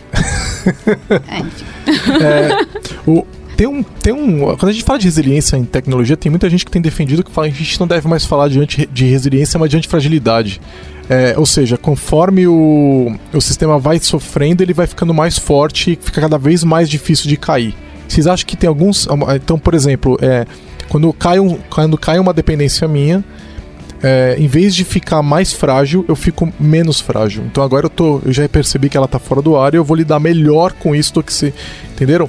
Vocês veem alguma característica de. alguma característica arquitetural onde a gente possa falar de antifragilidade junto com microserviços? Não só arquitetural, mas aquela história do Chaos Monkey, se eu não me engano, a primeira vez que o Netflix implantou isso, o sistema ficou fora do ar em produção por três horas. E nesse nível nunca mais aconteceu. Então, é aprender com os erros. Não só no ponto de vista de fazer mudanças grandes na arquitetura, mas assim, depois que você percebe que, que é um ponto de atenção e você corrige, a tendência é que essa, essa aplicação, a solução fique cada vez mais forte. É, o, o ponto importante aqui é o seguinte, é, se você for pegar o conceito de antifragilidade lá do Naseb Talib, e aí, Exato. sem entrar no mérito de o Naseb Talib é um cara legal ou é um cara do mal, não vamos... Eu, eu acho ele um cara legal. Eu, Eu, eu, eu gosto eu dele. também gosto, eu também gosto. Mas, Nossa, enfim, vocês concordando. é. o que aconteceu? Você vê que eu falei primeiro, foi ele que concordou comigo. É, mas olha só, o que, o que o- o- eu acho que é importante aqui verificar o seguinte: um dos princípios de antifragilidade é, é que você não tenha, por exemplo, um sistema com controle central. Então, essa é uma das ideias de antifragilidade. Você trabalha com nós independentes cooperando. Então, quando você tem a, a- a inexistência de um controle central, você traz para o sistema princípios de antifragilidade. Como que você consegue materializar isso na prática? É o que eu acabei de dizer aqui agora. Então, vou fa- fazer a formação de um cluster, esse cluster vai ter a eleição de um líder, esse líder vai passar a fazer de- decisão de como que as atribuições vão ser, vão ser realizadas. Na caso, no caso de, de um dos, dos nós do cluster vierem a ter algum problema, vai ter um protocolo de gossip aí para espalhar a ideia de que aquele nó está com problema, para que então o cluster consiga operar e produzir um novo nó para reproduzir. Ou seja, se você for pegar os algoritmos, os patterns, o, o protocolo Paxos, o protocolo Raft, esses protocolos que eu estou apontando, e quase todos os protocolos de gossip também, eles são protocolos de antifragilidade. De novo, o único ponto é as implementações dos protocolos de antifragilidade re- renomeando-os dessa forma, embora eu acho que nem o próprio Naseb Talib, em todo o seu ego, eh, tenha pensado em, em influenciar a ciência da computação. Olha aqui, Gui, é, você está subestimando o o ego do Naseb, hein? É, Então, então, o que, que, o que, que acontece de interessante? Mesmo ele não tendo pensado isso, é, esses princípios são observados em computação distribuída há muito, muito, muito tempo. É, se você for ver o próprio modelo de atores, e enfim, é todo, tirou daí, ó. é, é, enfim, é, eles observam princípios de antifragilidade que são importantes sim. O único ponto é não tente realizar isso em casa, a menos que você implemente. So Deixa eu re- redefinir. A menos que você implemente software de base, né? Se você está implementando software de base, se você implementa, se você desenvolve um banco de dados, se você Quantos desenvolve um PHDs sistema- precisa pra esse negócio? não precisa PHD, mas por exemplo, o te- o Teorema Paxos, eu não conheço. eh, o Teorema Paxos é do Leslie Lamport, que trabalha na Microsoft, que foi muito o mesmo cara que fez eh, uma linguagem de verificação formal, eh, TL alguma coisa que agora não me lembro. É o mesmo cara que criou o LaTeX, que para quem trabalha da, da old school aí que fez. eh, tudo isso é do Leslie Lamport. O Teorema Paxos é uma, da- um é um- é- ele é lindo, só tem um problema. Ele não é compreensível por quase ninguém, mesmo por PHDs. Acredite em mim, certo? É, é muito, muito, muito complexo. Legal. Vamos pro próximo. Vocês acham que um sistema de microserviços precisa de um API Gateway? Esse é um tema que eu vejo direto o pessoal perguntando. E normalmente o pessoal que está perguntando não está relacionando as coisas muito bem. Geralmente a pergunta não é muito bem feita. É, há cenários em que precisa, não, é desnecessário. O que, que vocês enxergam? É o famoso depende, né? Depende. É, qual problema você quer atacar, né? Se a gente pensar que rede é custo, API Gateway pode ser interessante. Por quê? Porque se a gente tiver chamado diretamente os microserviços, a gente vai ter o controle. É, tem empresas que quer monetizar né, as chamadas API, né? É, quer fazer uma cobrança, por exemplo, ah, para disponibilizar informação de um cliente, de uma conta, alguma coisa assim. Então, acredito que nesse cenário é interessante. Então, fazer. Mas não é um problema de cobranças. microserviços, né? Não. É um, é um outro problema, né? Sim. Seria um suporte nesse caso. É, né? ele é uma coisa adicional, é uma maneira fácil de resolver o problema de monetização de APIs, é um API Gateway, no, no gateway. Isso independe do que vem depois, se é microserviços ou não, né? É um problema paralelo, né? Agora, quando a gente vai falar de, por exemplo, que é usar o API Gateway como uma fronteira é, e fazer, por exemplo, aquela nossa DMZ para dentro, né? Você, você acha que é faz sentido a gente, por exemplo, quebrar a autenticação na fronteira, é, ou quebrar o HTTPS na fronteira, fazer controlar o throttling da, da, da- do, do que está dentro do microserviços com o API Gateway? Faz sentido usar para esse tipo de coisa? A resposta para essa pergunta, como sempre, é depende. Eu acho E- que você vai, vai avaliar o cenário da aplicação, vai avaliar a complexidade, vai, vai tentar eh, observar. Porque, mesmo na definição de gateway, eh, eu estava aqui buscando, eh, eh, não existe necessariamente um, uma- um limite hoje sobre o que é incluído dentro de um gateway ou não é incluído Sim, dentro do é. gateway. Todos os Então- vendors toda hora colocam mais coisa, né? Ah, então eu vou falar sobre filtro de acesso, eu vou falar sobre eh, porta de entrada, eu vou falar sobre circuit breaker, eu vou falar sobre autenticação, eu vou falar sobre um- uma pluralidade de, de, de- de pontos eh, que, que, que são difíceis de determinar. Eu acho que um ponto que é interessante é você começar a especificar qual é o nível de granularidade que o seu serviço já atingiu. Se o seu nível de. Se a, a granularidade for alta, se você tiver definitivamente sair. Se você definitivamente saiu do limite dos serviços para os mini serviços, de mini serviços para microserviços, aí a adoção de um gateway é, é, é um aspecto obrigatório. Tá? Agora, quando você está trabalhando em nível de serviço, eventualmente o gateway, é, embora interessante, pode se transformar em um elemento dispensável. Agora, para mim, para mim a fronteira é essa. Tá? Mini serviços ou microserviços, sem dúvida. É, serviços maiores, não. Eu acrescentaria que muitas coisas que o pessoal espera de um API Gateway podem ser feitas pelo próprio Kubernetes. Não precisa, a maioria das coisas não precisa de um API Gateway. Né? É, de um, de um Kubernetes, de um Balancer, de um. Tem três, é, trocentas é, sim, coisas sim, que. Um, um, sim, exatamente. Então, eu diria que não. Muita gente considera assim, não, eu preciso ter um, um API Gateway. Não, eu diria assim, você não precisa até que você precise, entendeu? Então, é, é verdade. Tipo, não assume que você precise, né? É, entenda bem as plataformas que você está trabalhando, né? Às vezes, por exemplo, Kubernetes é, já não supra essa necessidade ou que você precisa de algo mais avançado, mais específico? Aliás, estude, né, criança? Não, é. não, não comece a adicionar coisas só porque você pode, porque uma hora o dinheiro acaba. O próximo assunto é um, um, que a gente já discutiu antes, que a gente falou meio por alto, que é Discovery. É que é basicamente como um serviço encontra os outros serviços, certo? O que, que vocês acham sobre Discovery? É, é um assunto que merece uma consideração es especial quando a gente fala de microserviços? Não tem nada novo, na verdade, quando se trata de Discovery, né? O grande ponto é, é e aí vem para um aspecto importante, é você não deve assumir, e aí volta lá para nossos princípios das, das falácias, você não deve assumir que a topologia não muda, você não deve assumir que princípios de administração não vão mudar, então usar um serviço de discovery uma estratégia de discovery é importante. Como já foi dito, embora aqui eu tenha uma, uma certa flexibilização, se você está no nível de serviços, eu tolero a ideia de uma solução de discovery doméstica. Se você está falando em micro, mini serviços ou microserviços, aí você vai buscar uma solução de discovery é, de mercado. E mais uma vez no Kubernetes tem. Já Só vem na caixa. Não precisa fazer nada. É, como vocês são fãs do Kubernetes. Eu, eu, tenho, eu, tenho, Cara, eu tenho medo dessa onipresença. Não é Sério. onipresença. Desde o Silverlight. O é open source, cara. Desde o Silverlight não consigo É open source, isso. cara. É mesmo assim, cara. É assim, o que eu tenho visto de projetos open source. É igual a onipresença do C. É, não, aí você está falando de uma entidade, né? É. Avança. Entre em contato pelo site lambda3.com.br. Tem uma questão também, acho que é paralela a microserviços, mas que a gente precisa tratar. Queria saber de vocês como é que vocês consideram problemas que afetam ortogonalmente a aplicação como um todo, mas que podem ter considerações especiais para microserviços. Por exemplo, autenticação, autorização. Como é que funcionam esses caras dentro de uma aplicação de microserviços? E eu vou trazer mais um também. Como é que funciona? Porque quando a gente fala de um back-end de microserviços, a gente normalmente vai ter que ter algum front-end que muitas vezes vai ser web. A maioria das vezes é web, porque a maior parte das aplicações hoje são web. Esse, essa web ela roda como microserviços também? Então, assim, são problemas. Até um, então, assim, soluções de autenticação e autorização rodam como serviços dentro da minha estrutura de microserviços. Né? Como, é, como é que isso funciona? Você deve, na minha opinião, é o seguinte: é Depende do padrão que você depende da complexidade, do tamanho, da infraestrutura, mas voltando por definição, somente duas recomendações. Não implemente a sua própria solução de autenticação, ok? Não invente ela em casa. Não crie um token com uma criptografia exótica. Não crie um protocolo. Não crie um protocolo.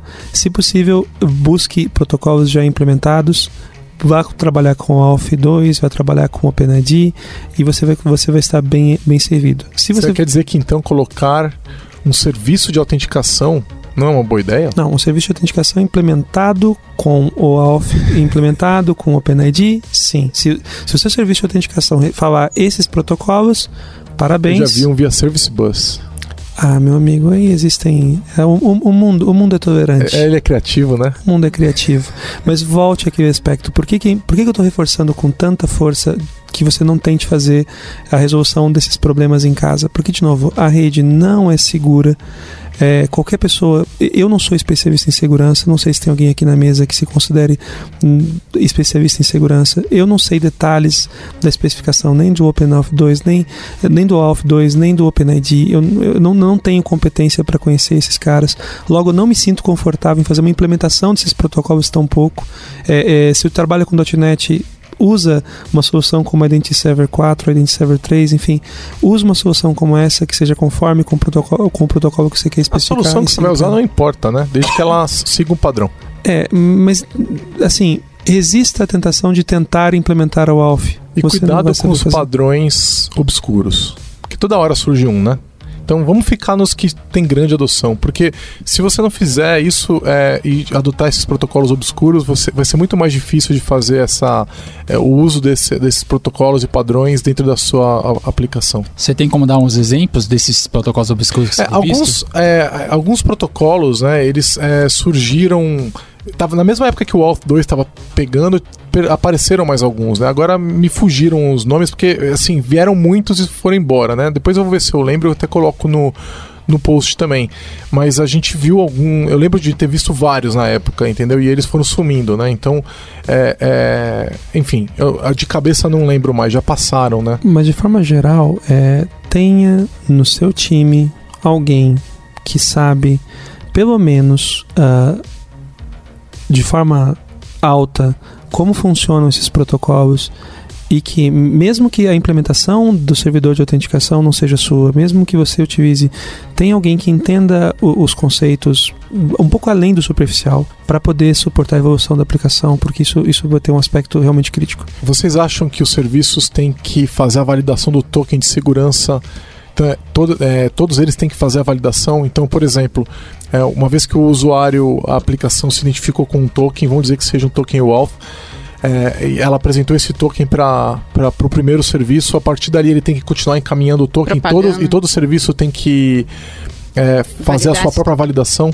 Então, a gente conversou isso bastante no- na parte da rede segura, né, das oito falácias, e meio que, apesar da gente não ter chegado num consenso, cada um trouxe um ponto, a gente viu que, assim, você pode é, se preocupar mais com segurança no- nos acessos nos pontos externos e é, se preocupar em, em reforçar a segurança da plataforma para que as requisições internas possam ser feitas de uma maneira mais segura, se preocupar com que tipo de dado você expõe. É, e sim, se forem é, transações extremamente é, que, que usem dados sensíveis, por exemplo, cartão de crédito e tudo mais, daí sim é colocar uma camada a mais, reforçar mais a segurança. Aí que tá. Sem esse token, fica mais difícil fazer a autorização. A autorização, eu vou falar a minha opinião, quero ver se vocês concordam. A autorização é feita por cada serviço. né? Ela até, até pode ser feita é, na fronteira de alguma forma, mais inicial, né? Mas vai a granularidade de quando a gente fala de microserviços demanda que os serviços próprios lidem com isso. Então, ou a gente encaminha o token para que a autorização possa ser feita depois, né? Porque você precisa identificar o usuário, né? Então, uma vez identificado, você vai autorizar ele depois, certo? Então, eu preciso disso. Só que essa identificação não precisa ser feita por um token criptográfico. Então, é, você pode, por exemplo, traduzir esse token criptográfico e passar para frente o nome do usuário, por exemplo. O que facilita a questão toda, só que abre para invasões internas. Uma vez que o cluster é invadido por qualquer lado, fica muito fácil chamar qualquer serviço e fazer qualquer coisa em nome, do- impersonar qualquer usuário. É, prim- Então aí a gente volta na discussão que a gente teve mais cedo de Primeiro- segurança, que é até onde você vai levar a tua segurança. Se você está no nível de, como o Lucas falou, de segurança extrema, você vai ter que fazer a validação de todos os tokens em todos os serviços para evitar imperson é, impersonação, impersonamento. É im- importante fazer a distinção entre é, autenticação. Autenticação é garantir que você é quem, diz que, quem você diz que é. Né? E autorização. Autorização é sabendo que você é quem diz que é, o que você pode e o que, que você não contexto. pode fazer neste contexto. Né? E de uma forma geral, este contexto pode se traduzir neste microserviço. Sim. Né? Então, alguns aspectos são, eventualmente, alguns microserviços, principalmente em execução funcional, eles não vão se importar em determinar aqueles, aqueles nós de computação pura. Eles não vão se importar de, de permitir é, restringir ou não acesso à computação. Então, os níveis de autorização são mais relaxados. Anyway, de qualquer forma, o que a gente tem que pensar é o seguinte: é, é um anti-pattern a gente concentrar a ideia de autorização num serviço independente que fuja do contexto do microserviço que está executando. Por quê? Porque você cria automaticamente mais um nível de acoplamento que vai acabar trabalhando e confrontando níveis de disponibilidade do seu, do seu sistema. Então, de forma geral, é, essa é a única observação que eu, que eu trago. E, de novo, concordando com o Didio. Estamos fazendo isso muito hoje, né, Didio? Tá, É, é, a autenticação acontece num serviço dedicado a isso, a autorização ela é responsabilidade do contexto onde, onde ela está acontecendo. É, e eu recomendaria que a autenticação acontecesse fora. Que ela fosse contratada como serviço, como tipo um SaaS da vida, entendeu? Então, assim, se você puder terceirizar a tua autenticação para um Azure AD, por exemplo, faz isso porque é um problema a menos para você lidar. De novo, você não é um especialista em segurança, né? É. Você não vai saber implementar esse protocolo decentemente. E mesmo que você use um- uma solução, se você trabalha com .NET como Identity Server, por exemplo, as chances de você fazer um servidor de autenticação bem ruinzinho é, é- é muito grande. É, a gente já usou aqui em projeto Pessoas interno o Azure B2C, Azure AD B2C, que é onde você cria contas para uma aplicação. Então ele, ele vira o seu servidor de identidade é, e é extremamente interessante, é, é muito legal de consumir, é criar todas as políticas de segurança, você faz tudo dentro de uma mistura de Azure AD e é, em grande parte dele é gratuito. E o número de autenticações, tipo, absurdo. Pelo que eu me lembro, é tipo 50 mil autenticações por mês. É um número muito alto. Então, eu vejo como uma solução mega interessante para fazer aplicações que vi- viradas para um público externo na rua. É, por um preço muito baixo, com uma infraestrutura extremamente robusta, que é, é a infraestrutura de autenticação do Azure. E totalmente customizável, tela de login customizável, política, troca de senha, two-factor authentication, tudo isso vem na caixa para você. Então, assim, você tem um custo muito próximo de zero, principalmente para começar, com uma infraestrutura, uma infraestrutura totalmente robusta. E, e- e, assim, eu, eu gostei muito quando eu trabalhei, sabe? Não é um negócio absolutamente simples, porque é tipo você sentar no cockpit, do, cockpit de um avião, sabe? O Azure AD B2C é sentar no cockpit do avião. Ele tem um monte de botão para apertar. Eu nunca Por- sentei no cockpit de um avião. É, então, é, eu, eu também nunca sentei, mas eu já vi fotos. Eu já vi fotos, né? É, muitos botões, certo? Então quando você senta naquele lugar, eu imagino que você fala assim, tá, não tenho a menor ideia do que está acontecendo aqui.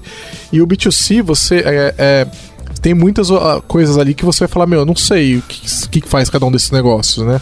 E aí você vai lendo e você vai entendendo que eles estão basicamente aplicando conceitos que você já conhece, muitos deles você já, já, já, já conhece, né? Então é muito legal e eles adotam padrões. Uma coisa que eu acho que é, que é crítica só e para a gente poder pensar sobre autenticação é, é você fala sobre autenticação com base em claims.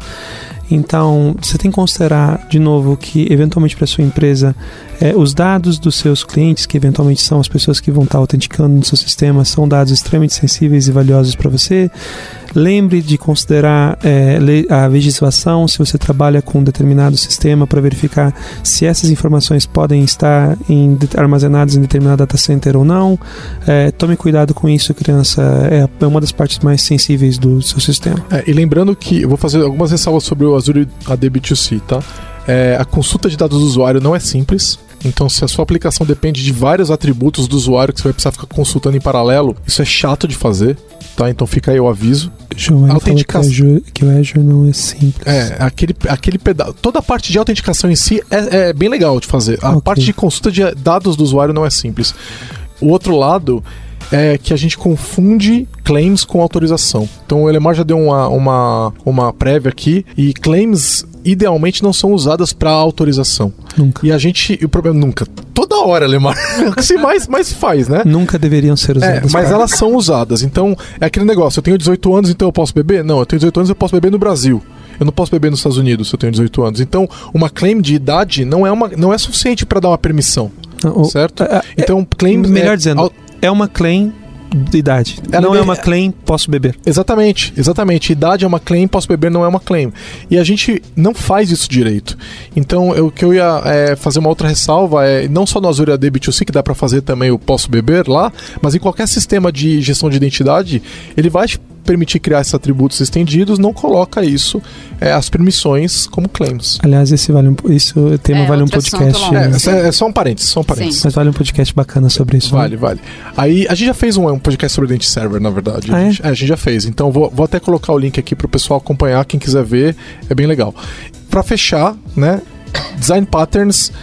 O que, que design patterns impactam microserviços?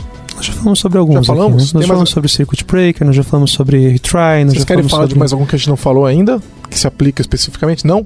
Tá, então eu tenho o último ponto, agora é ponto de treta. Eita. Que eu incluí aqui na pauta agora enquanto vocês conversavam. Que é se vocês acham que REST ainda é o melhor protocolo, quando, porque é o protocolo padrão que todo mundo usa, não, o grande parte do, do mundo usa para falar é, entre serviços em geral. Discordo. Agora a gente tem o GraphQL surgindo aí, um protocolo que o Facebook está trazendo.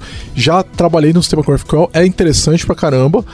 E é, quebra várias regras que o REST tenta trazer, não é REST, é outra coisa. O que, que vocês acham? Vocês acham que é, esses são os protocolos legais para a gente trabalhar com, com microserviços? Tem que ser REST, tem que ser GraphQL, tem que ser um outro? O que, que vocês acham?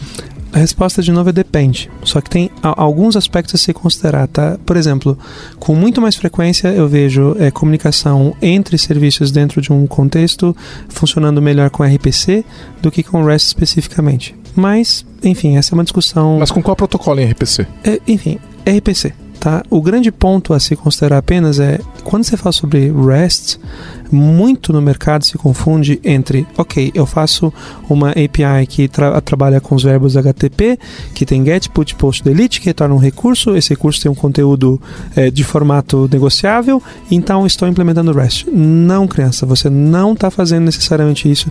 E mais um ponto que é importante destacar: o REST não especifica nem sequer que você utilize HTTP certo? É, então, esse é um grande problema. Tenho visto recorrentemente o mercado adotando é, operações com get, put, post, delete com um recurso com determinado formato e admitir que isso é REST. Isso não é REST necessariamente. Isso, é, isso é, é tipo DDD, né? Não, É o REST Lite. não, não, não. Esse, esse, é, um- esse é um ponto, esse é um ponto muito, muito importante, porque se, se vê um bocado de flexibilização em, em- com relação ao que o REST significa, e, e eu acho que REST é um, dos termos, é, um, do- é um dos termos em computação mais prostituídos, muito mais do que repositório e tudo mais. REST hoje é o termo, sem, o termo mais, sem dúvida mais Mas prostituído da Você computação. acha que REST só é quando você está usando RTOS? Não. Existem níveis de maturidade de REST. Pois é, então, antes É. do você tem, você tem REST ainda. Esse você tem, mas de novo, vale a pena você estudar mais sobre REST antes de sair dizendo que você fez get, put, post, delete e isso se transformou em REST. Outro ponto muito importante é sobre GraphQL, e aí provavelmente mudando, é, GraphQL é lindo, tem uma série de coisas muito interessantes associadas com GraphQL, é extremamente interessante, porém, presuma que GraphQL traz algumas demandas muito, muito complexas de se resolver com microserviços quando você pensa em performance. Vamos pensar sobre elas. Primeiro, invariavelmente você vai ter demanda de parsing. É extremamente complexo para cachear. Você cachear uma requisição em GraphQL, é, não estou dizendo que é impossível, mas é extremamente complexo comparado com, com É outros porque é serviços. post, né? É, invariavelmente, você não, você, é difícil você mapear e identificar que aquela requisição é igual a uma requisição anterior para você poder retornar um resultado em caching. É extremamente complexo. Então, se a sua solução tiver uma demanda muito intensa de caching, que são quase todas, você pode encontrar muita dificuldade para colocar GraphQL que escale bem e que funcione bem em produção. E com REST, de novo, eu acredito ainda que é o padrão mais, mais aderente, entretanto, eu defenda, defenda mai- com mais frequência a adoção de algum tipo de RPC. Legal. Eu acho que eu concordo. É, é, tamo junto. Terceira vez. Que dia, que dia é hoje? É nós. É É, é, é, eu acho que faz sentido. Dia É, 20 de é, fevereiro. Ainda eu vou colocar uma observação que eu acho que REST é é barato para desenvolver, entendeu? Talvez não seja tão barato para operar, mas para desenvolver é barato. É um protocolo que a gente- todo mundo sabe fazer que é, facilita. Todo Segundo mundo diz que Lemar, sabe fazer. não.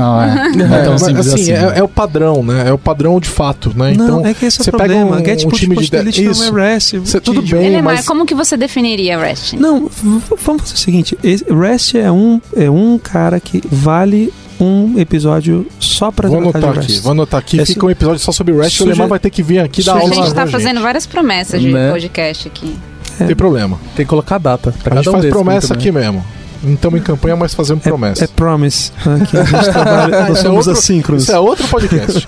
Vamos falar de promises, futures, assim que é o 8. E olha, tem um podcast sobre programação reativa que eu fiquei sabendo que tá. Tem um monte de gente querendo fazer, né, Lucas? Opa. É, eu, eu, eu também gostaria. Mas eu não, eu não tô aqui todos os dias, não tem como. Não, a gente, isso a gente marca, isso não tem problema. Não, não bater uma meta de novo, ficou faltando pauta, vai ter que ter um terceiro, terceiro episódio. Acho que quem tá ouvindo a gente vai curtir a ideia, né? Porque o- a audiência foi super grande pro, pro primeiro, acho que vai ser grande pra esse aqui também. Então, a gente não, não vou dar spoiler do que vem por aí. mas vai vir um terceiro episódio e a gente já tenta marcar, aproveitar que o Elemar tá vindo para São Paulo.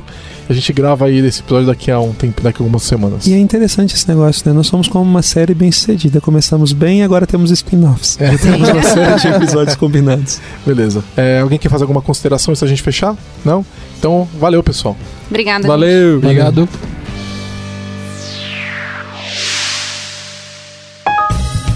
Você ouviu mais um episódio do podcast da Lambda 3. Indique para seus amigos esse podcast. Temos também um feed só com assuntos diversos e outro que mistura assuntos diversos e tecnologia. Toda sexta-feira, sempre com o pessoal animado da Lambda 3. Se você tem um podcast e quer gravar num estúdio legal, nosso espaço está aberto para você. É um estúdio isolado acusticamente, com uma mesa de gravação e microfones profissionais para até cinco pessoas. Tudo de graça. A ideia é estimular o podcast no Brasil. Pode ser sobre qualquer assunto. Fale com a gente pelo e-mail podcast@lambda3.com.br.